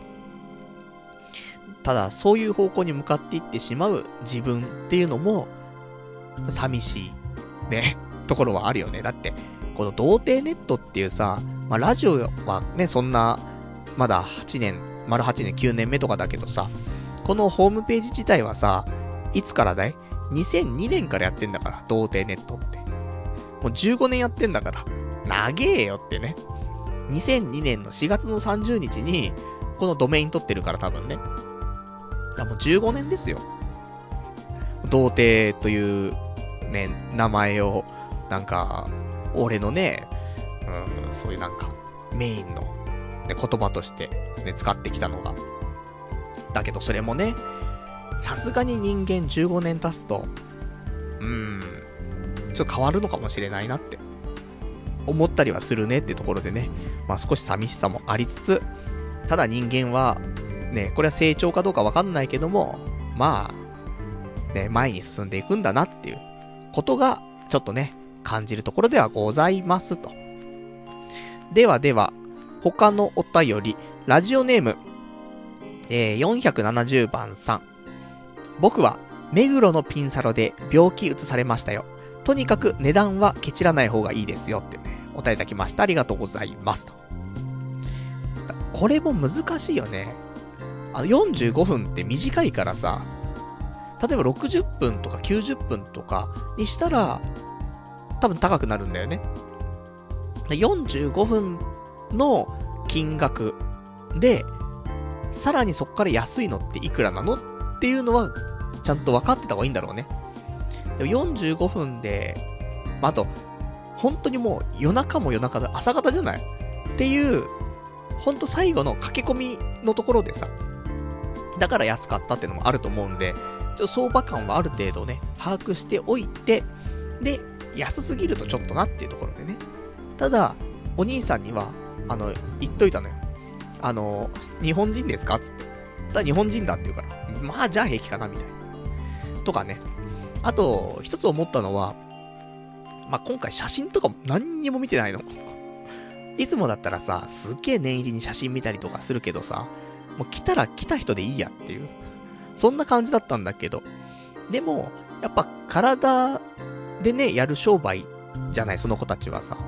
だから、今までいろんなね、お店行ったけど、あの、太ってる人ってあんまいないねって思う。やっぱり、そういう子は、ね、美容、ね、美にある程度、ね、気をつけてる子だからさ、見られる仕事だからね。だから、今回の子もすごい、あの、まあ、おっぱいが大きかったかってそういうわけではないけど、別にちっちゃいわけでもなくさ。で、あの、体の方はちゃんと締まっててさ、スレンダーだったから。だから、うん、良かったねって。結果良かったねなんだけどね。とか、ちょっといろいろ思いましたってね。あとあれですよ。あの、えー、客引きのお兄さん。ね、ホテルまで連れてってくれてね、あの、ここで払ってくださいとか言ってくれたお兄さんなんだけど、その人に、あの、道案内してもらってる時に、友人が言うのよ。あの、この、ね、このパル内藤なんだけどって。この人ラジオやってるんだけどって。今日のことってラジオで喋っちゃっても平気ですかみたいな。まあ一応ネタになるからね、ネタは喋っちゃっていいのかみたいな話ではあったんだけど。あ、全然大丈夫ですよ、みたいな。言ってくれて。で、ちなみになんかど、んなことやってんですか？みたいな。ね、どんな名前なんですか？みたいな。で、はぐらかしてたんだけど、最後に、あのー、ホテルの方ね、その、上上がっていくときに、あのー、じゃあラジオで、みたいな。ね、話がちょっと出たからさ、で、ラジオ、ね、ちょっと教えてくださいよ、みたいな言うから。童貞ネットって言います、つってね。で、さってね、あのー、さっそうと、ホテルの方、部屋の方に行きましたけども。なんで、もしかしたらキャッチのお兄さん、えー、このラジオ聞いてるかもしれません。ね。またサービスしてくださいと。ね。またいい子を紹介していただきたいといところでございます。あとは、えー、今まで、えー、今までじゃない、えー、ラジオネーム471番さん。昔は風俗嬢をあんなにボロカスに言ってたのに、どういう心、えー、どういう心境の変化があったのかというね、お便りいただきました。ありがとうございます。そうだね。俺、ソープ嬢とか、風俗嬢のことを、ボロカスに言ってたかっていうと、あんまそういう認識はなくて、あの、そのね、風俗嬢自体をバッシングって多分あんまない気がすんのよ。ただ、風俗嬢っていう、なんか難しいな。うん。風俗嬢自体をなんか言ったわけじゃなくて、ただ、女は全員風俗嬢とか、そういう表現をしたことはある。だから、女をバッシングするためのワードとして風俗嬢って言葉を使うときはあるけど、じゃあ風俗嬢自体をバッシングしたかっていうと、そうではなくて、多分前出た話として、一個記憶にあるのは、例えば、風俗嬢って、介護の仕事とか向いてんじゃないみたいな話したことあるんだけど、そういう意味で、まあ、もちろん、まあ、まっとうな仕事ではないとは思うよ。正直なところね。だけど、まあ、仕方ないかなって。で、だからといって、じゃあ風俗嬢と結婚してもいいのって言うと、全然そういうわけじゃなくて、ね、風俗嬢とは結婚したくないです。ね。だけど、まあ、それはそれで、あの、そういう人生もいいんじゃないって思ったりはするし、あの、もし風俗から足洗いたいって子がいるんだったら、うん、介護とかの仕事したら向いてるんじゃないとは思うけどね。まあ、俺とは別の世界の人間だなと思うし、まあ、その人は勝手にね、そういう風に生きてってくれたらいいけど、別になんかそれで、ボロカスにっていう感じでも、あんまないかなって思うんだよね。だって、大変だと思うよ。だ今回ね、その女の子に言われたのが、その、生理的に受け付けないわけじゃないっていう普通に言われてるからさ、そういう意味ではね、良かったんだけど。でも、いるってことだよね。生理的に受け付けない人がいると。そういう時は本当に嫌なんだろうね っていうのもあってさ。だから、それでも相手しなくちゃいけないわけだからね。まあ、大変な仕事だよね。うん、だって、部屋入ったら、う、やっべえやついるっつって。でもこれ、ね、45分やりきんなきゃいけねえっつって。どうすんだこれっていう時があるんだよ、多分ね。まあ、そう考えると、俺は本当に神様みたいな感じのね、存在かもしれませんけどもね。なので、あの、まあまあ、風俗嬢も頑張ってるし、ね、俺も頑張ってるしと。みんな頑張ってるから大丈夫と。ね、そんな感じだと思いますと。じゃあ、そんな、ね、もうすごい、今日は、もう、ソープ、ソープじゃないけど、ね、もうデリヘルの話、本当はね、キャバクラの話で終わると思ったでしょ。ね、そんなことないですからね。そんなんじゃスペシャルウィークはね、あのー、持ちませんから。ちゃんと、ね、それ以上のことをね、今回初めてのことをね、ちゃんとできたのは良かったなと、ね、思っておりますよと。じゃあ他、ちょっとね、他に喋りたいことをサクッと喋っていきましょうか。えー、ラジオネーム、違う、喋っていくんだからね、なんでラジオネームつってんだって、ね。もう頭がおかしくなってんだよね。えー、今週他のお話、あの、仕事の話、さっくりとなんだけど、あの、まあ、先週か。先週は、えー、なんか懇親会がありましてね。で、前から言っていました、あの、六本木ヒルズでパーティーが行われまして。えー、よくわかんないね。よく金のある会社だねって思うけどね。俺にはあんまり落ちてきませんけどもね。まあまあ、昇給ね、いただきましたからね。まあ、ありがたいってところで。で、えー、六本木ヒルズで今週はパーティーありまして。で、えー、まあ、なんか立食パーティーみたいな感じで、楽し、楽しくね、まあ酒はいっぱい飲み放題。で、食事も美味しいものがいっぱいあってと。で、なんだかんだでね、何時ぐらいだね？19時ぐらいから22時とか22時半ぐらいまでかな、やってたんだけど。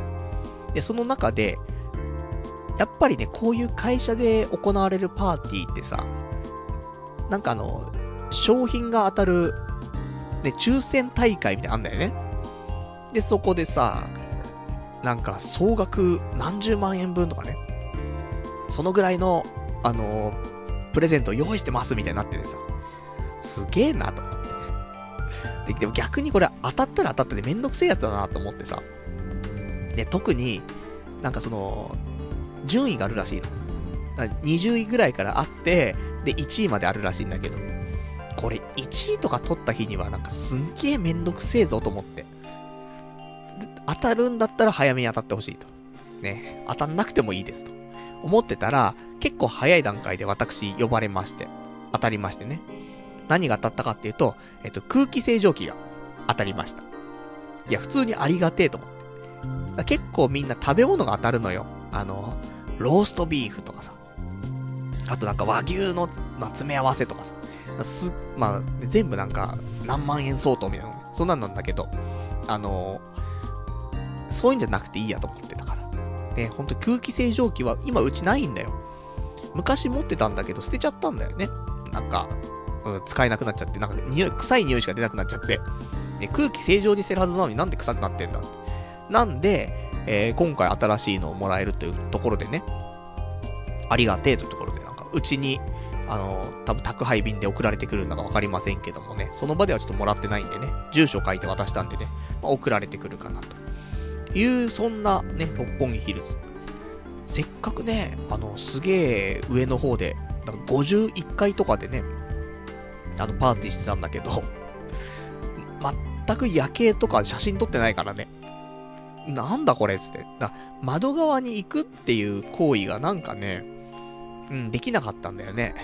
もう少しなんかみんなとね、喋ったりとかお酒飲んだりとかっていうのがさ、手前の場所でそういうのがね、陣取られてたから、から窓際行くって結構わざわざ行かないといかな、いけなくてさ。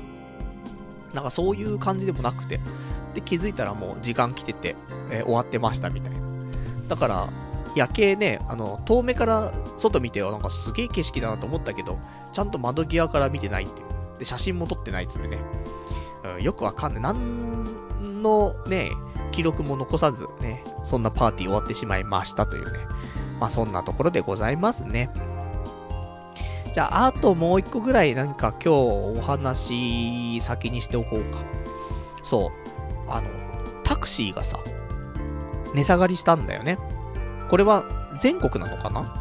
わかんないけど、まあ、都内はね、もう、えー、元々がタクシー代が710円だったんだけど、これが410円に変わりました。2月頭からかな。で、えー、まあ、それからまだね、タクシー乗ったことなかったんだけど、あの、今週1回乗りましてね、あの、朝もバタバタでさ、で、遅刻しちゃうと思って。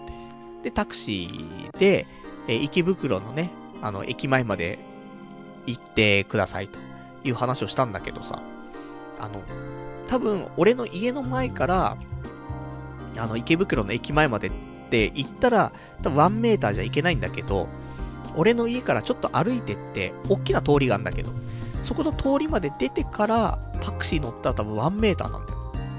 で、今回、あの、やっぱりそこで捕まえて乗ったら、今まで710円かかったのが410円。ね、1回もカウント上がらず。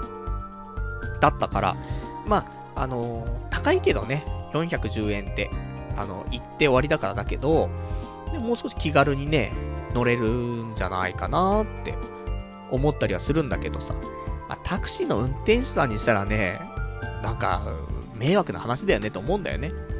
だけどまあ、よくわかんねえところに行ってくださいっつって1メーターよりはさ、駅前まで行ってくださいで1メーターだったらさ、駅前で他の客捕まえられるわけだからさ、その駅前まで行く、ね、その、本当は客乗せないででも駅前行くんだからさ、乗せて410円もらえた方がまあいいんじゃないのっていう考えで、まあいいんじゃないっつってね。まあ、どうなんだろうね。ちょっと、運転手さんにはね、あの、申し訳ない気もするんだけどね。本当は410円ですって言われても、ね、500円渡して、じゃあこれでね、お釣りいらないですみたいな。言ったらいいんだろうけど、ね、そんなことを言わずね、あの、ジャストで払ってね、じゃあ、ありがとうございますつってね。まあ、そんなんで、ね、まあ、だから、まあ、使いやすくなったのもあるので、今後、ね、あのちょっと仕事へのね、遅刻っていうのはね、これで減るんじゃないかなと、そんな風に思っております。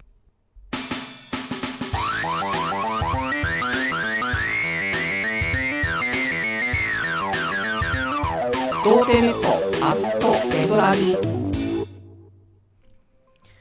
それではね、お時間ほどときましたから、お別れのコーナーしていきたいと思います。えー、お別れのコーナーでは、えー、今日喋、喋れなかったこととかね、あとはいただいているね、お便りまだ読めていないものをね、ご紹介していきたいと思いますと。まあ、ちょっとね、私今、喉ね、ぶっ壊してしまいましてね、あのー、ところどころ、咳込みそうになってますけどもね。まあ、あともう少しね、お別れのコーナーお付き合いいただきたいと。ね、そんなところでございますと。じゃあ今日他にお話ししたいことなんですけども、えー、そうだね。えー、ポケモンかな？この週末、ポケモンがちょっとバージョンアップしてさ、ポケモン GO ね。で、えっ、ー、と、ポケモンの金銀のポ、なんかモンスターが増えたと。で、全部で80種類増えたらしいんですけども、まあ、私もね、そんなんで、またちょっとやって、全部で今、合計で、えー、多分存在してるポケモンとしては、種類として221種類ぐらいいんのかなで、そんな中で私、今、多分集めたポケモン160種類ぐらい。やっぱ金銀が入ってすげえ新しいのは捕まえやすくなったから。で、あのー、それ捕まえたら、で、いっぱい捕まえればまたそのポケモンも進化するから、まあ、その辺すぐ加速するなと思って。なんで、まあ、今週来週ぐらいで、まあ、ポケモンの、ね、数の方は、まあ、180種類、190種類ぐらいね、集められたらなと、ね、そんな風に思ってますんで、まあ、最近ポケモンやってなかったよなんていう人いたらね、またちょっと、あの、変わって。で、少しね、やっぱり、やりやすくなったと思うわ。その、モンスターボール投げるやつとかね、モンスターボール選んだりとか。そこもちょっとね、あの UI 変わったので、まあそれも試していただくといいかなと思うんで、まあ離れていた人は一回ね、あの、起動してみるといいんじゃないかなと思いましたと。じゃあ、あといただいているのが、えー、ちょっとお便り読んでいきましょうか。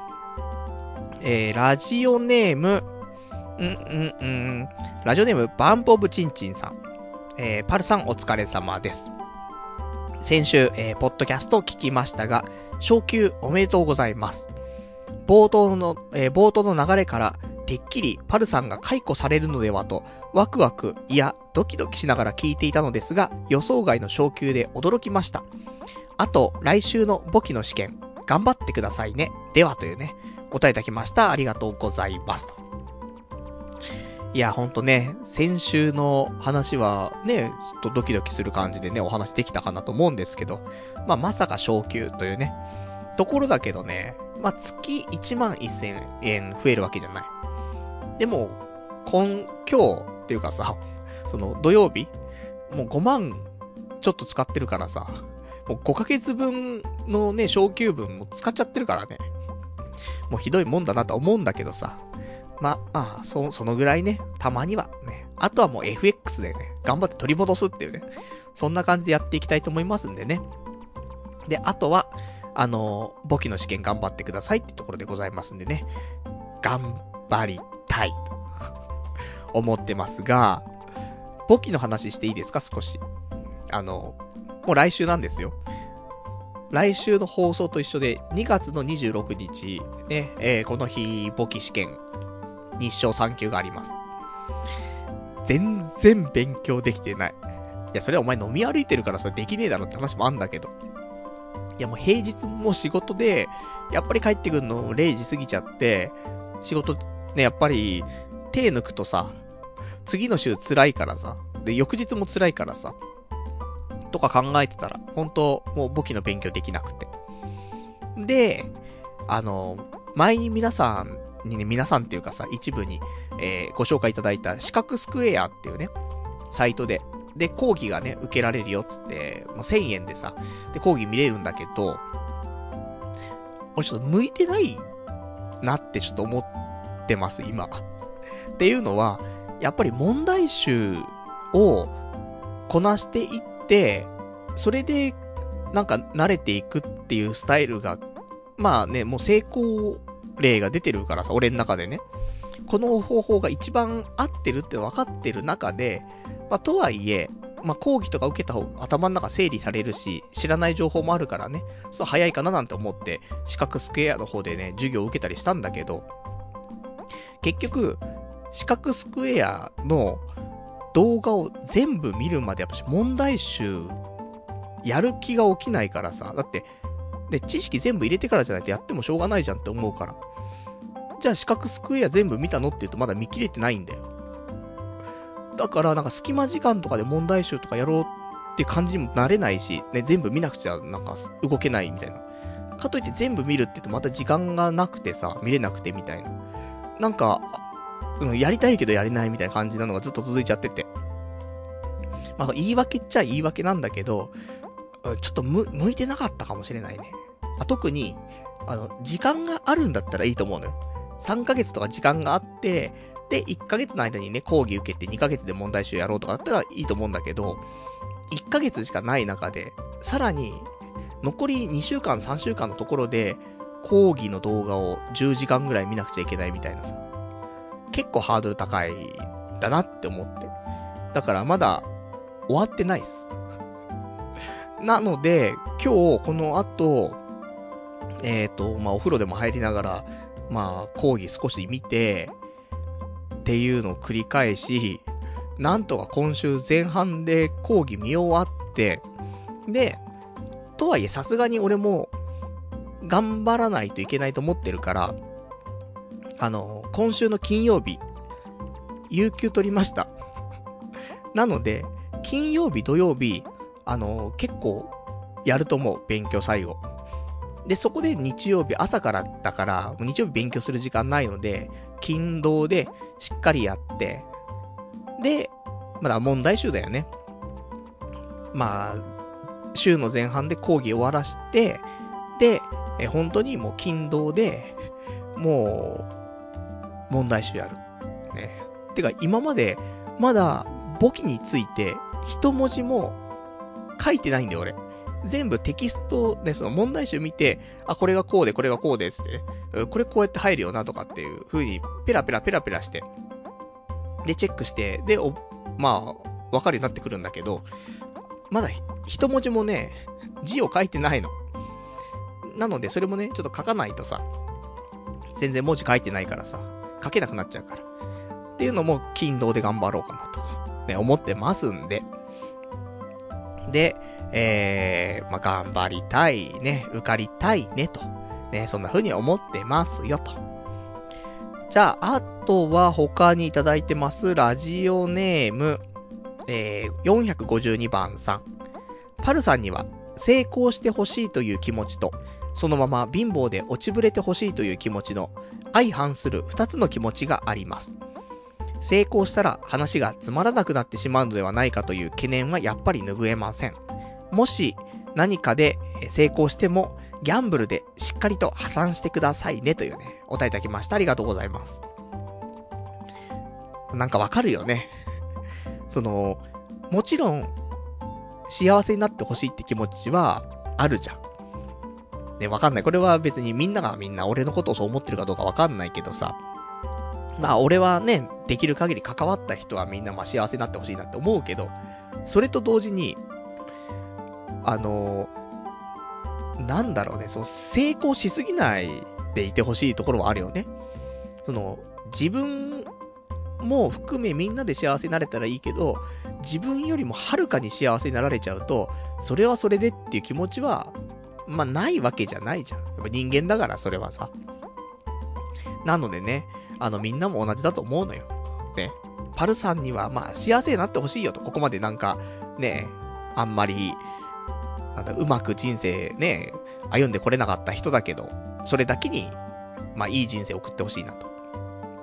いうのもあるけど、ただ、じゃあ、ねお金がっつり稼いじゃってとかさ、で、すげえ美人の奥さんもらって子供にも恵まれてみたいな。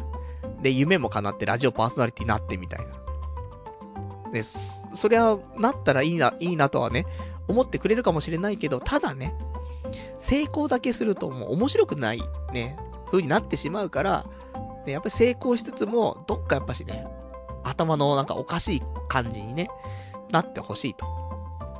だからお金をいっぱい稼いでも、破産しちゃうとか。そういうんだよね。自己破産しちゃいました、みたいな。相変わらずだな、つって。そんな方がね、あの、いいのかもしれないんで、そういう意味では、あの、今日のね、キャバクラの4万9000円とかに関しては、で、最近パル仕事も頑張って昇給もして、つってね。で、こうやって、女の子のお店行って遊んだりとかもね、できるようになってと。なんかもうリア充じゃねえかと。いう風にね、六本木ヒルズでパーティーやってっって。だけど、結果、ね、4万9000円払って、ほんとなんでもねえなキャバクラみたいな。うん、それでこそパルみたいなのはあるのかもしれないんでね。あの、俺も、なんか、うん、こじらせてるからね、やっぱし面白いよなって思うんだよ、自分のことだけどこれがなんかマットになっていくとね、そんなに面白くなくなっちゃうんじゃないかなと思うので、まあ、面白くなくなってきたらね、その時は、もう、こういう童貞ネットみたいな裏のラジオはね、やめて、もう表ラジオですよ。もう誰が聞いても、別に面白くもなんともないけど、みたいな。ね、誰が聞いても大丈夫なね、お茶の間で流しても大丈夫なわけわかんないね、普通のラジオをね、やっていくと。ね、そんなところで、まあ、あと1年でしょうか、2年でしょうかね。まあ、できる限り長くやっていきたいと思いますけどもね。俺のこのね、ちょっと、ね、ひねくれたのがね、あのー、まだ続く限りね、頑張っていきたいと思っておりますよと。じゃあ、あとはね、いただいてます。ラジオネーム、岡本良一さん。えー、パルさん、こんにちは。ネトラジに恩義を感じているかもしれませんが、YouTube にもう移動する時期ではないでしょうか。えー、かっこ、ネトラジはパルさんに恩義でも感じているのかな？ね。えー、私はパルさんに少しでもお金が入って、今の番組が長く続くことや、パルさん自身が多くの人目に触れて、えー、今後売れていってほしいと切に思っています。今ある大きな舞台、かっこ YouTube で、えー、いろんなことに挑戦してください。ずっと応援してます。というね、お答えいただきました。ありがとうございます。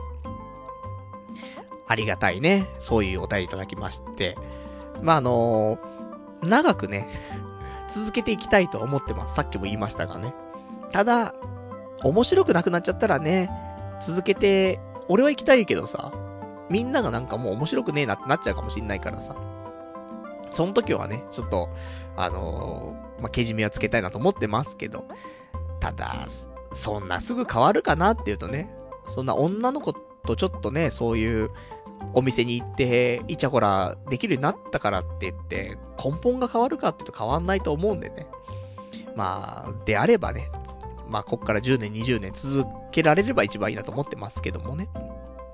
まあ、その中で、あの、やっぱり、ネトラジっていうのはね、そんなに、あの、全人口が多いわけじゃないから、やっぱり今全人口の多い YouTube にシフトをね、していくと、いうことなんじゃないかということでね、えー、今年はやっていきます。ね、まずは過去のアーカイブから YouTube にアップしていき、いきつつ、で、その動画を、えっ、ー、と、童貞ネットのホームページの方でね、えリンクを貼って、で、童貞ネットのホームページで、まあ、YouTube 上でね、あの、動画再生できるようにしつつ、とか、まあ、いろいろ考えてます。ね、そしたら皆さん、あの、ノルマで、ね、毎日1再生と、ね、していただけたら、まあ、チャリンチャリンと。で、ね、まあ、それは、まあ、ボランティアみたいなもんじゃないですか、もうね。なので、あの、いっぱい再生してもらうというね、工作員の皆さんにお願いしたいなと。ね。まあ、なんか、某国のね、あのちょっと人気のね、アーティストのね、再生回数みたいな感じでね、あの、爆発していただいてもね、全然問題ございませんので。で、そこで得た収入に関しては、ね、もちろんその、YouTube のね、規約とかの関係でなんか、表には言えないらしいんだよね。いつもそういう、お金に関しては結構表に言ってるけども、これに関しては言えないらしいので言いませんけども、ただ、あの、オフ会とかね、あとなんかグッズ作ったりとかしてね、あの皆さんになんか過剰にもらった分に関してはね、還元していきたいと思いますんでね。まあその辺は、あの YouTube ね、ちゃんと新しい展開があればね、まあその時はまたね、えー、アナウンスさせていただきたいと思っておりますと。では、あと他のやつなんですけど、えー、ラジオネーム、えー、449番さん。昇級って普通は年に1回あるもんなのでは？私のところは毎年ありますし、金額もパルさんと同じぐらいで1万円ぐらいです。パルさんの会社は、えー、採用時の条件で年1回の昇給とかは記載されてなかったのでしょうかもしパルさんだけが昇給っていうなら評価されてる証拠ですね。頑張った甲斐がありまし、ありましたね。あと、IT 系の会社はよくわからないのですが、よく頻繁に遅刻しているにもかかわらず、何も言われないですかね。えー、何も言われないですね。私のところは交通機関の乱れ以外で遅刻する人なんて、えー、見たことないです。IT 系は定時とかそういう概念がそもそも違うのかなというね、答えいただきました。ありがとうございます。まあ、昇給については、そんなに多くの人が今回あったのかっていう、そういうわけでもないっぽいね。なので、まあまあ、あの、ある程度評価された人だけが上がったという、今回の状況。で、もちろんあの、下がった人もいるらしいからね。で、別に年に1回とかあるわけじゃなくて、あのまあ、評価のね、えー、まあ、なんだろう、まあ、前期後期で評価があって、で、えー、まあ、2回続けて評価がいいと上がるみたいな、そういう仕組みらしいね。なので、今2回連続で評価が良かったんだよね。だ3回目、次の半年後の評価も良ければ、また上がるかもしれない。だ多分もしかしてマックスで、年に2回上がるかもしれない。まあね、最初のね、ベースラインが低いからね、っていうのありますけどもね、上がったらでかいぞというところらしいです。で、えー、あとはね、あの、遅刻の件。ね、そんな頻繁にね、遅刻、ね、まあ、してますけど、まあ、言われない、まあ、言われなくもないね。あの、ちょっとした飲みの席の時に、社長とかもね、そういうね、あの、勤怠のやつはチェックしてて。そうすると、あのー、ね、ちょっと休みすぎなんじゃないのとかね、遅刻しすぎなんじゃないのなんていうことをいじられるときはね、たまにありますけどもね。あの、そんなに何かってわけでもなく、まあ、なるべく遅刻しない方がいいんだけどさ。で、あと、逆に言うと、交通機関の乱れとかで遅れる。いわゆるね、その遅延でさ、で、証明書とかもらったりとかして、大丈夫ってところもあると思うんだけど、うちは、電車の遅延とかであっても、あの、関係ない。ね。それも遅刻になっちゃう。だすっげえ人身とか起きまくってたりとかして、で、なんか、ホームに、ホームっていうかその、線路に物を落としちゃって、それを取ってる作業で、みたいな。で、あと、なんか具合の悪くなってしまったお客様がいたので、その看護のために、みたいな。そういうのも、何も関係ないね。もう、1分でも遅刻したら、どんな理由がある、あっても遅刻。だから、結構きついっちゃきつい時もあるよね。早く出ろってことではあるんだけどさ。早く出すぎてもね、いやもう会社、15分前とかに着いてもっていう話はあるのよ、正直。だいたいみんな10分前ぐらいとかさ、に着いたりするから、まあ15分前とかだとなんか、ね、ちょっと持て余すというか。で、まあ30分前とかだとさらに持て余すじゃない。でも人身とかって普通に30分ぐらい遅刻するんじゃない？そのなんか遅れるじゃない？だから、毎日ね、30分早く着くように動くと、それはそれでっていうね、微妙なところでね。だからまあ、電車の遅延ぐらい、ちょっと多めに見てほしいなとはね、思ったりするんですけどもね。そういうのもあって遅刻してることも半分ぐらいはありますよと。ね。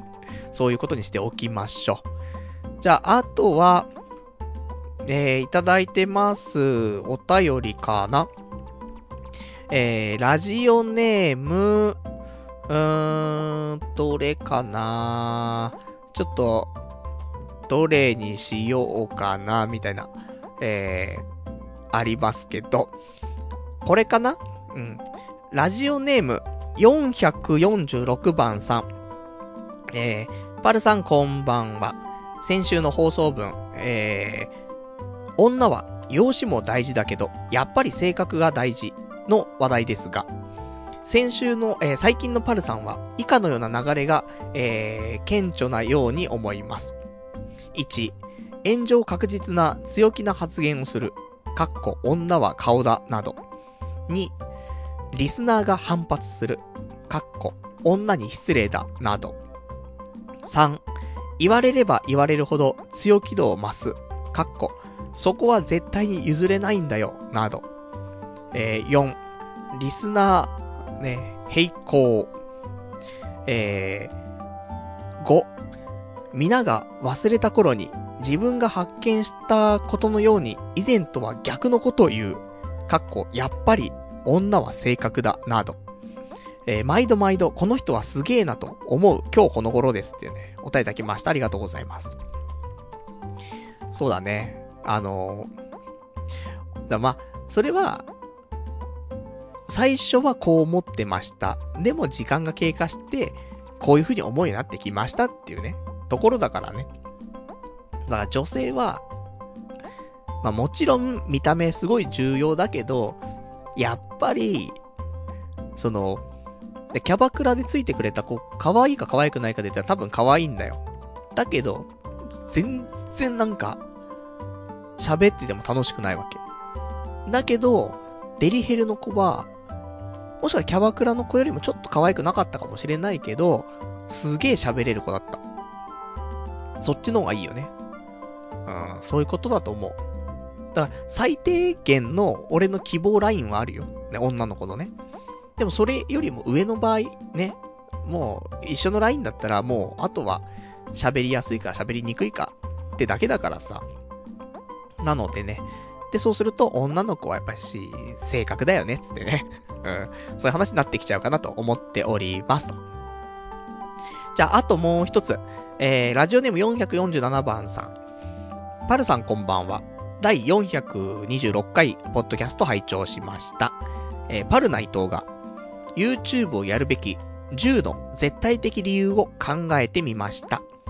1、ユーザーの規模、スマホ、えー、かっこ YouTube アップの所持率。2、視聴者数かける視聴時間によって利益利益が出る。かっこ音源だけだと利益率がどう変化するのかはわかりません。3、音源を残しておけて、その再生数でも利益が出る。4、ラジオ放送なので、えー、視聴時間が長く、利益が出やすい。5、ユーザーが、えー、いただくの、えー、ユーザーからいただくのは、お暇な時間であって、現金ではない、イコール、ウィンウィン。6、ただし、5に関して、は、ライブだと投げ銭、投げ銭システムもある。7、放送開始時に通知を受けられる。8、仮に映像ありのラジオを放送したい場合は容易に切り替えられる。9、利益が出ない、効率が悪い、えー、悪い場合はやめて、ポッドキャストに原点回帰できる。10、パルさんの大好物、10代20代の若くて可愛いファンができて結婚できる。11、二足のわらじで年収400万超えも可能か。これが僕からの提案になります。いかがでしょうかっていうね、答えいただきました。ありがとうございます。こうやってね、あのー、箇条書きで書いていただけるとね、あの、すごく整理されて、うん、なるほどってなるよね。なので、やっぱり、ね、YouTube だね。うん、やるしかねえ。だって、落ちてるんだもん、またお金が。なんで拾わないの？つってね。で、また拾おうとするとさ、ね、欲張っちゃって、ね、マイナスになっていくんですけどもね。あの、やっぱ YouTube、ね、こうやってまとめてみるとね、まあ、やらない手はないな、ということでね、やっていきますんで。ね、早い段階で、まあ、3月だね。あの、テスト、ね、試験終わったら、ちょっと本格的にね、あの、調整してやっていきたいと思いますんで。そしたら俺も、ねえ、それでお金稼げたら、もう、いわゆるノマドワーカーになってさ、その、仕事はね、職場に行って仕事をしないで、ね、なんか、昼間のカフェで仕事するみたいな。そんなになってもね、いいんじゃないですか？ね、コンテンツ一応生み出してますから。だから、今週はちょっと旅行に行ってきますっつってさ。で、沖縄でね、あのー、生放送してさ。で、それを YouTube にアップしてさ。っていう生活したっていいんだもんね。別にどこでやったって放送できるし。だから、ね、今日は、なんか沖縄からね、お届けしますとか、今日は北海道からお届けしますみたいな。でも別に、ね、大した話ないじゃん。まあ、そういう感じになってくると今度、え、今週はちょっと鈴木、鈴木野に行ってきましたので、そちらのレポートみたいなさ、完全も風俗レポじゃねえかそんなラジオになっていきそうですけどもね。まあでもそんなにお金稼げないと思うんで、まあまあ、あの、ちょっとお小遣い程度にね、稼げればありがたいなと。ね、そんな風に思っておりますよと。じゃあ、あとはね、えっ、ー、と、他に、俺今日喋りたいことを喋っていこうか。ね、サクッと終わりに近づきますけども。えっ、ー、とね、なんだろう。バレンタインかな？ね、ありました。ね、2月14日、バレンタイン火曜日ですか。で、もらいました。いや、普通に、あの、職場でもらいましたってことです。全然プライベートではもらってません。なので、えっ、ー、と、まあ、上司がね、あの、女の子なんで、女の子って表現もあれだけど、俺より年下のね、女性なんでね、女の子って表現しますけど、まあ、上司、ね、そして、えー同僚の、同じグループのね、女の子3人。ね、全員20代のね、若い子。で、えー、あとは、会社内の女の人たち全員からみたいなやつと、あと、社長も女性なんで、社長と。だから、6個、チョコレートいただきました。ね。お返しがめんどくさい。ね。どうしよう。また、3月13、じゃあ14、13日か。には、ね、池袋のね、その、デパ地下みたいなね、西部とか東部とかで、ちょっと有名なチョコレートを買って、ね、なんか渡すみたいになるんでしょうね。まあ、1個あたり1000円ぐらいまたしちゃってね。また出費が出費がって思うんですけどもね。うん、そんな出費するんだったらね、もうデリヘル行きたいっつってね。最低じゃねえかっつって。まあ、そんなところでございましたんでね。まあ、あのーうん、もうプライベートでバレンタイン、ないもんね。そうそう。なので、まあまあ、あの来年はプライベートでもね、もらえるように、えーここから1年ね、頑張っていきたいなと、ね、そんな風に思っておりますよと。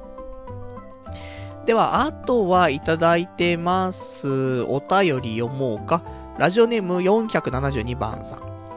また、出雲に来ることあったら案内しますよ。お待ちしてます。というね、お便りいただきました。ありがとうございます。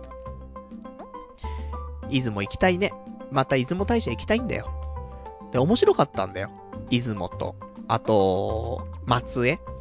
まあ、ちょっと遠いんだけどさ、出雲と松江の距離がさ。だけど、うん、楽しかった。ただ、食事があんまり、ね、あの好みじゃないところもあって、ちゃんと調べていけばよかったね。予約するかしないかは別として、ある程度目星つけて、ここ行こう、ここ行こう、つって。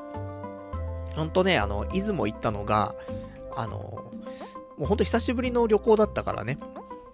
なんで、その後行った、なんか広島とか、あの、名古屋とか、あの辺はすごい食べまくって、ね、お食事は満足だったんでね、一回その食事の方も、あの、出雲の方は調べてね、改めていきたいと思ってるので、まあ、その時、またいいお店なんかあったらね、教えてもらってね、ぜひ、あの、出雲行くとき、じゃあ、オフ会で、ね。でも、なんかもう、旅行するってなったら、ね、その日の夜はオフ会だよね、やっぱり。その時はぜひ皆さんね、あの、私行ったらね、歓迎していただけると嬉しいなと、ね、いうところでございますが、まあ、あの、出雲はまた行きたいし、うん、近いうち行きたいなとはいえ、そう、日本三景ちょっと回んないといけないから、そうすると、まあ、本当にここ1年とか2年で京都と、あともう1個、ね、回んないといけないと思ってるんで、それクリアしてからかな。そんな風に思ってますんで、まあ、出雲行くときあったらよろしくお願いしたいと思ってますと。じゃあ、あとはね、えー、いただいてます。ラジオネーム、草壁さん。パルさんこんばんは。YouTuber になるんですか？ポッドキャストにこだわってほしい気もしますし、YouTube で戦ってほしい気もします。というね、お答えいただきました。ありがとうございます。まあ一応両方でいきますよ。ただ、ネトラジっからは離れちゃうかもしれないというところです。なんで、あの、もちろん、ポッドキャストはポッドキャストでちゃんと音声上げるんで、そっちの方が聞きやすいって人も絶対いるからさ。なんだけど、あのーまあ、ポッドキャスト、ポッドキャストってさ、やっぱ電車の中で聞くとかってそっちかなって思ってて。で、自宅に帰ってきて起きてる時に聞くにはさ、まあ、YouTube の方がいいかななんていう人もいると思うんだよね。まあそういう意味でね、あの、家は YouTube、外はポッドキャストみたいな感じでみんな使い分けしてもらったらいいかなと。って思ってますんで、あの、あとはまあアーカイブがね、あの、ポッドキャストだと、多分、100、もう30回とか、その前とかは聞けないと思うので、そういうのを聞くって時はね、あの、本当に昔すぎるアーカイブ、ね、っていうのは、ポッドキャストと聞けないからさ、アップはしてあるんだけどね、あの、システムの関係上、最新の多分300話ぐらいしか聞けないと思うんで、なので、まあそういう意味では、それは YouTube で聞いてくださいね、と。いうところで、まあお互い補っていけるのかなと思いますから、ね。で、あとなんか、ね、ヒカキンさん、セイキンさんみたいな感じでさ、なんか5分くらいで動画出してとかって感じではな、ないからさ、普通に、ね、あの、1枚絵で、ね、第何回目放送みたいな。ね、何月何日配信分みたいな。で、同点ネットみたいな、そんなんで出すからさ。まあ普通に、あの、バックグラウンドでね、作業用のね、ラジオとしてつけていただけたらなと。そんな風に思っておりますと。では、あとは、えー、いただいてます。ラジオネーム。羊がいる水族館さん。ダイエットコーナーとかやったら面白いかもな。パルナイトの今週の体重測定みたいな。パルさん、ラジオの企画とかに落とし込まないと、モチベーション保てないだろうっていうね、答えいただきました。ありがとうございます。いや、ほんとそれ。もう、ラジオに絡めないと何にもやる気できてないからね、俺はね。でもなんかダイエット、やるやる言ってもやってないじゃない。もう続かないからさ。で、今日だってもうあれだもん。あの、マック行ってさ、えー、何、チキンタルタ？食べて。で、まあ、チキンタルタ片手に持ちながらだよね、まだね。あの、マックで買ってさ。で、そのまま、え、ホットモット行って、なんか、ステーキ重みたいな。それ買ってさ。まあ、一食目だったからね。あれだけど、もう今日、まあ、一食しか何も食べてないからいいんだけど、まあ、ハイカロリーだからね。で、その前の日はね、12時間飲んで食ってしてるからね。もうこれダメなんだけどさ。いや、ほんとね、痩せなきゃなと思ってはいるの。で、あのー、さらにその痩せるための動機はあって、来月の半ばぐらいに、あの、職場の人たちと、フットサルするって話が出てて。で、フットサルするってなるとさ、やっぱり汗かいたりとかしてさ、服脱いだりするじゃん。そん時腹出てたら恥ずかしいじゃん。だから、あと1ヶ月ないけど、ちょっと絞って筋トレしておきたいなっていう気持ちはある。それに対してはちょっと時間足んねえかな。でも今日からやったら全然、本当に約1ヶ月あるから、間に合うかな。じゃあ明日から、ね、ちょっとあの、今日じゃ体重測って。で、1ヶ月間で、どこまでいけるかやってみようか。ね、お前毎回やってんだろうっていうね。いいんです。そういう意識があるかないかで、ね、いいんじゃないかなと思ってますから。じゃあ、あとね、あの、今週ちょっと喋りたかったことなんだけど、あの、今ね、お便りで、あの、まあ、ラジオにね、企画とかで落とし込まないとモチボ、モチベーション保てないっしょみたいな話があったけど、ふとね、今週やっぱ思ったのは、あの、この世の中ね、何が必要かって考えたときに、多分一つしか必要なものなくて、それはモチベーションだなと思った。いや、あの、それ仕事でも、プライベートでも趣味でも何でもさ、モチベーションさえあれば、なんとかなるよねって思ってさ、なんか結局ね、大人になっちゃうとさ、それやって結局どうなんのみたいな。で、冷めちゃってるじゃん、結構ね。だから続かないし、熱中もしないけど、じゃあ小学校の頃とかってどうなのって言うとさ、例えばコロコロコミック読んでてさ、その主人公とかね、漫画で出てきてさ、そいつがすげえかっこよかったりとかしてさ、ね、憧れてさ、例えばだから、ね、どっち断平とか見るじゃん。ドッジボールの漫画だけど。で、すげえかっけえなと思ってドッジボールやりまくるじゃん。でも別に、どっち断平のような感じになるわけでもないし、炎のシュートが打てるわけでもないし、で、ドッジボールの大会出て全国大会で優勝するそのないんだけど、ただただ、どっち断平かっこよくて、それに憧れてやるじゃん。それモチベーションだよねって思うのよ。だから、ミニ四駆とかもそうじゃん。やっぱりなんか、ねえ、やって大会出て優勝したいとかさ、そういうところ、小学校の頃って、なんかやれそうじゃん、ちょっと。っていうので、漫画もアニメも面白いしかっこいいし、で、自分も大会とか出てみたいし、みたいな。そういうのでモチベーションになるじゃない。だけど大人になっちゃうとさ、まあある程度ね、パーツ組んで、で、早くなって、まあかっこよかったらまあいいかなっつって、で、終わっちゃうみたいな。あるから、もうすべてはモチベーションかなと。って思うんだよね。でまあ、ラジオもモチベーションはモチベーションであるけどさ、なんだろう。あとは仕事でもそうだよね。なんか、うん、能力ない人ってのは、それはね、俺も含めいっぱいいるけどさ。でも、まあなんだかんだ言っても大人だからさ、時間かけてやったりとかすれば、それなりに形になるわけじゃん。だから、じゃああとは、それをちゃんと形にしたりとか発展させていくっていうのは、なんか仕事でね、やらされてる感でやってると、それはもう、時間もかかるわ、内容もあんま良くないわになるけどさ、モチベーションだけでも高けりゃさ、ね、絶対このサービスを、なんか、ね、いろんな人に知ってもらうんだとかさ、楽しんでもらうんだとかさ、そういう意識があったりとかするだけでさ、ちょっと違うじゃない？なので、うん、なんか全てはモチベーションだし、それ上に立つ人間だとしてもさ、あのね、部下になんかやらせるにも、モチベーションの管理だよね、結局。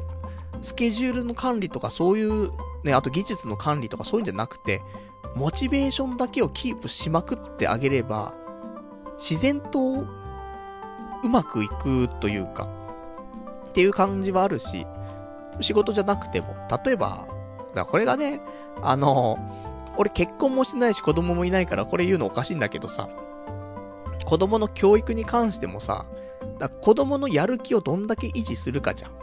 って思うの。それは自分の子供の頃とかもね、あの、踏まえてだけどさ。なので、なんか、うん、すべては自分に対してもモチベーションがすごい大切だし、周りに対してもいかにモチベーションを高く持ってもらうかっていうことが意識できると、うん、すごくいいよねって思って。だから、モチベーションさえ高ければ、自ら勉強していくじゃん。人間さ。足りないなって思って。ね、もっと良くしたい、もっと良くしたい。でもなんか足んねえな、つって。あ勉強しようってなるじゃん。でも、勉強したい、勉強したいって、ならないんで、なんかその動機が、またね、必要かと思うからさ。だから勉強したくなる気持ちというか。まあ、よくわかんないけど。ただ、まあ、モチベーションだよねって、ちょっと思ったので、ね、そう言っておきたかったですってところ。じゃあ、あと他のお話は、うん、大体できてるね。じゃあ、えっ、ー、と、最後ね、えっ、ー、と、お便り読んで終わりましょうか。えー、ラジオネーム、えー、こちら、さくらさん。名古屋にもぜひ来てくださいっていうね、お便りいただきました。ありがとうございます。ね、旅行ね。行きたい。名古屋やっぱしね、な、こないだ名古屋の、なんか、2ちゃんのまとめなのかな？で、名古屋は飯がまずいみたいなこと書いてあったんだけど、そんなことないよね。俺、名古屋のご飯すごく美味しかったと思ってて、ね、それこそ土手煮みたいな。だ今回、その、土曜日昨日ね、友人と一軒目行ったそのもつ煮とかもつ焼きの店、あの、八丁味噌ベースのさ、もつ煮があって。あの、ちゃんと手煮っぽいやつだったんだけど。美味しかったもんね。なので、うん、名古屋俺結構好きですよ。ね。だまたね、近いうち行きたいなと思ってますが、ね、いつになるんでしょうか。でも、ね、日帰り、日帰りはちょっとあれだけど、安くね、行かせようと思ったら、電車賃とかね、別に、新幹線と、新幹線往復と宿代でもさ、2万円しないからね、全然ね。あの、安いの取ればだけどね。したら、キャバクラ行って、ね、二人で4万9000とか考えたら、全然いいんじゃないですかみたいなところありますから。そんで、まあ、こんなこと言ったらあれだけど、まあ、俺は旅費を払ってそっち行くから、その分、ね、あの、デリヘルをおごってよみたいな。そしたら、俺はお金つ、ね、別にあんま減らないじゃん、つって。で、最低だな、お前はっていうね。ところありますけどもね。まあ、そんなお話でございますね。ゴミくずになってきたな、俺な、つってね。あとはこれ、病気にかかるかかかんないかだね、性病。これ、どうなるんだろう。それが怖くて、ね、そういうのやってなかったのに、俺は一発で弾くと思ったら意外と弾かなかったっていうところがあって、今調子に乗っちゃってるけど、これが、ね、来週になったら、なんか、今週トイレ行くとですね、尿道から海がすごくてですね、みたいな。嫌だね、つって。で、もう絶対もう、エロい店行きません、みたいなね。なるかもしれないけど。なんかそういうの起きるまで、ね、わかんないんだろうね。で、起きた時にはもうアウトみたいな。そんなね、ちょっと怖いんですけどもね。まあ、そんなところで、ね、じゃあ今日は、この辺で終わりにしときましょうかと。じゃあ、来週なんですが、来週は2月の26日日曜日、またね、22時からやっていきたいと思います。で、来週は、あの、昼間にね、簿記の試験ありますから、それの、まあ、自己採点しての、ね、結果なんかもお伝えできるかなと思うけど、今、例えばよ、今この状況で試験受けたら、多分20点ぐらいだと思う。もう全然ダメなんだよ。だってそもそもね、ちゃんと問題集が、まだ一周とかできてないんだから。だこれを、まあだから、最低限なんとなくこんな感じだなっていうのがふわっと分かってるところから、この一週間でどこまで、ね、できるのかってところで、ほんと金曜日、土曜日、まあ、言ったら、この2日間の頑張りだけで、合格できるかできないかっていうところだからね。うん、しっかりやらないといけないなと、ちょっと思ってます。で、もし、試験受けて、で、その後、眠くなくて時間があったりとかしたら、あの、ソードアートオンラインの映画が始まったから、これ見たくて。っていうところでね、あの、見たらそんな感想もね、えー、お話ししたいなと思っておりますので、えー、皆さんまたね、来週よかったら聞いていただきたい、というところでございます。じゃあそんなわけでね、今日も、まあ、結局長い時間喋ってるね。えー、2時間半ぐらい喋ってるかもしれませんが、ね、えー、長い間ご視聴いただきましてありがとうございました。それでは、また来週お会いいたしましょう。さようなら。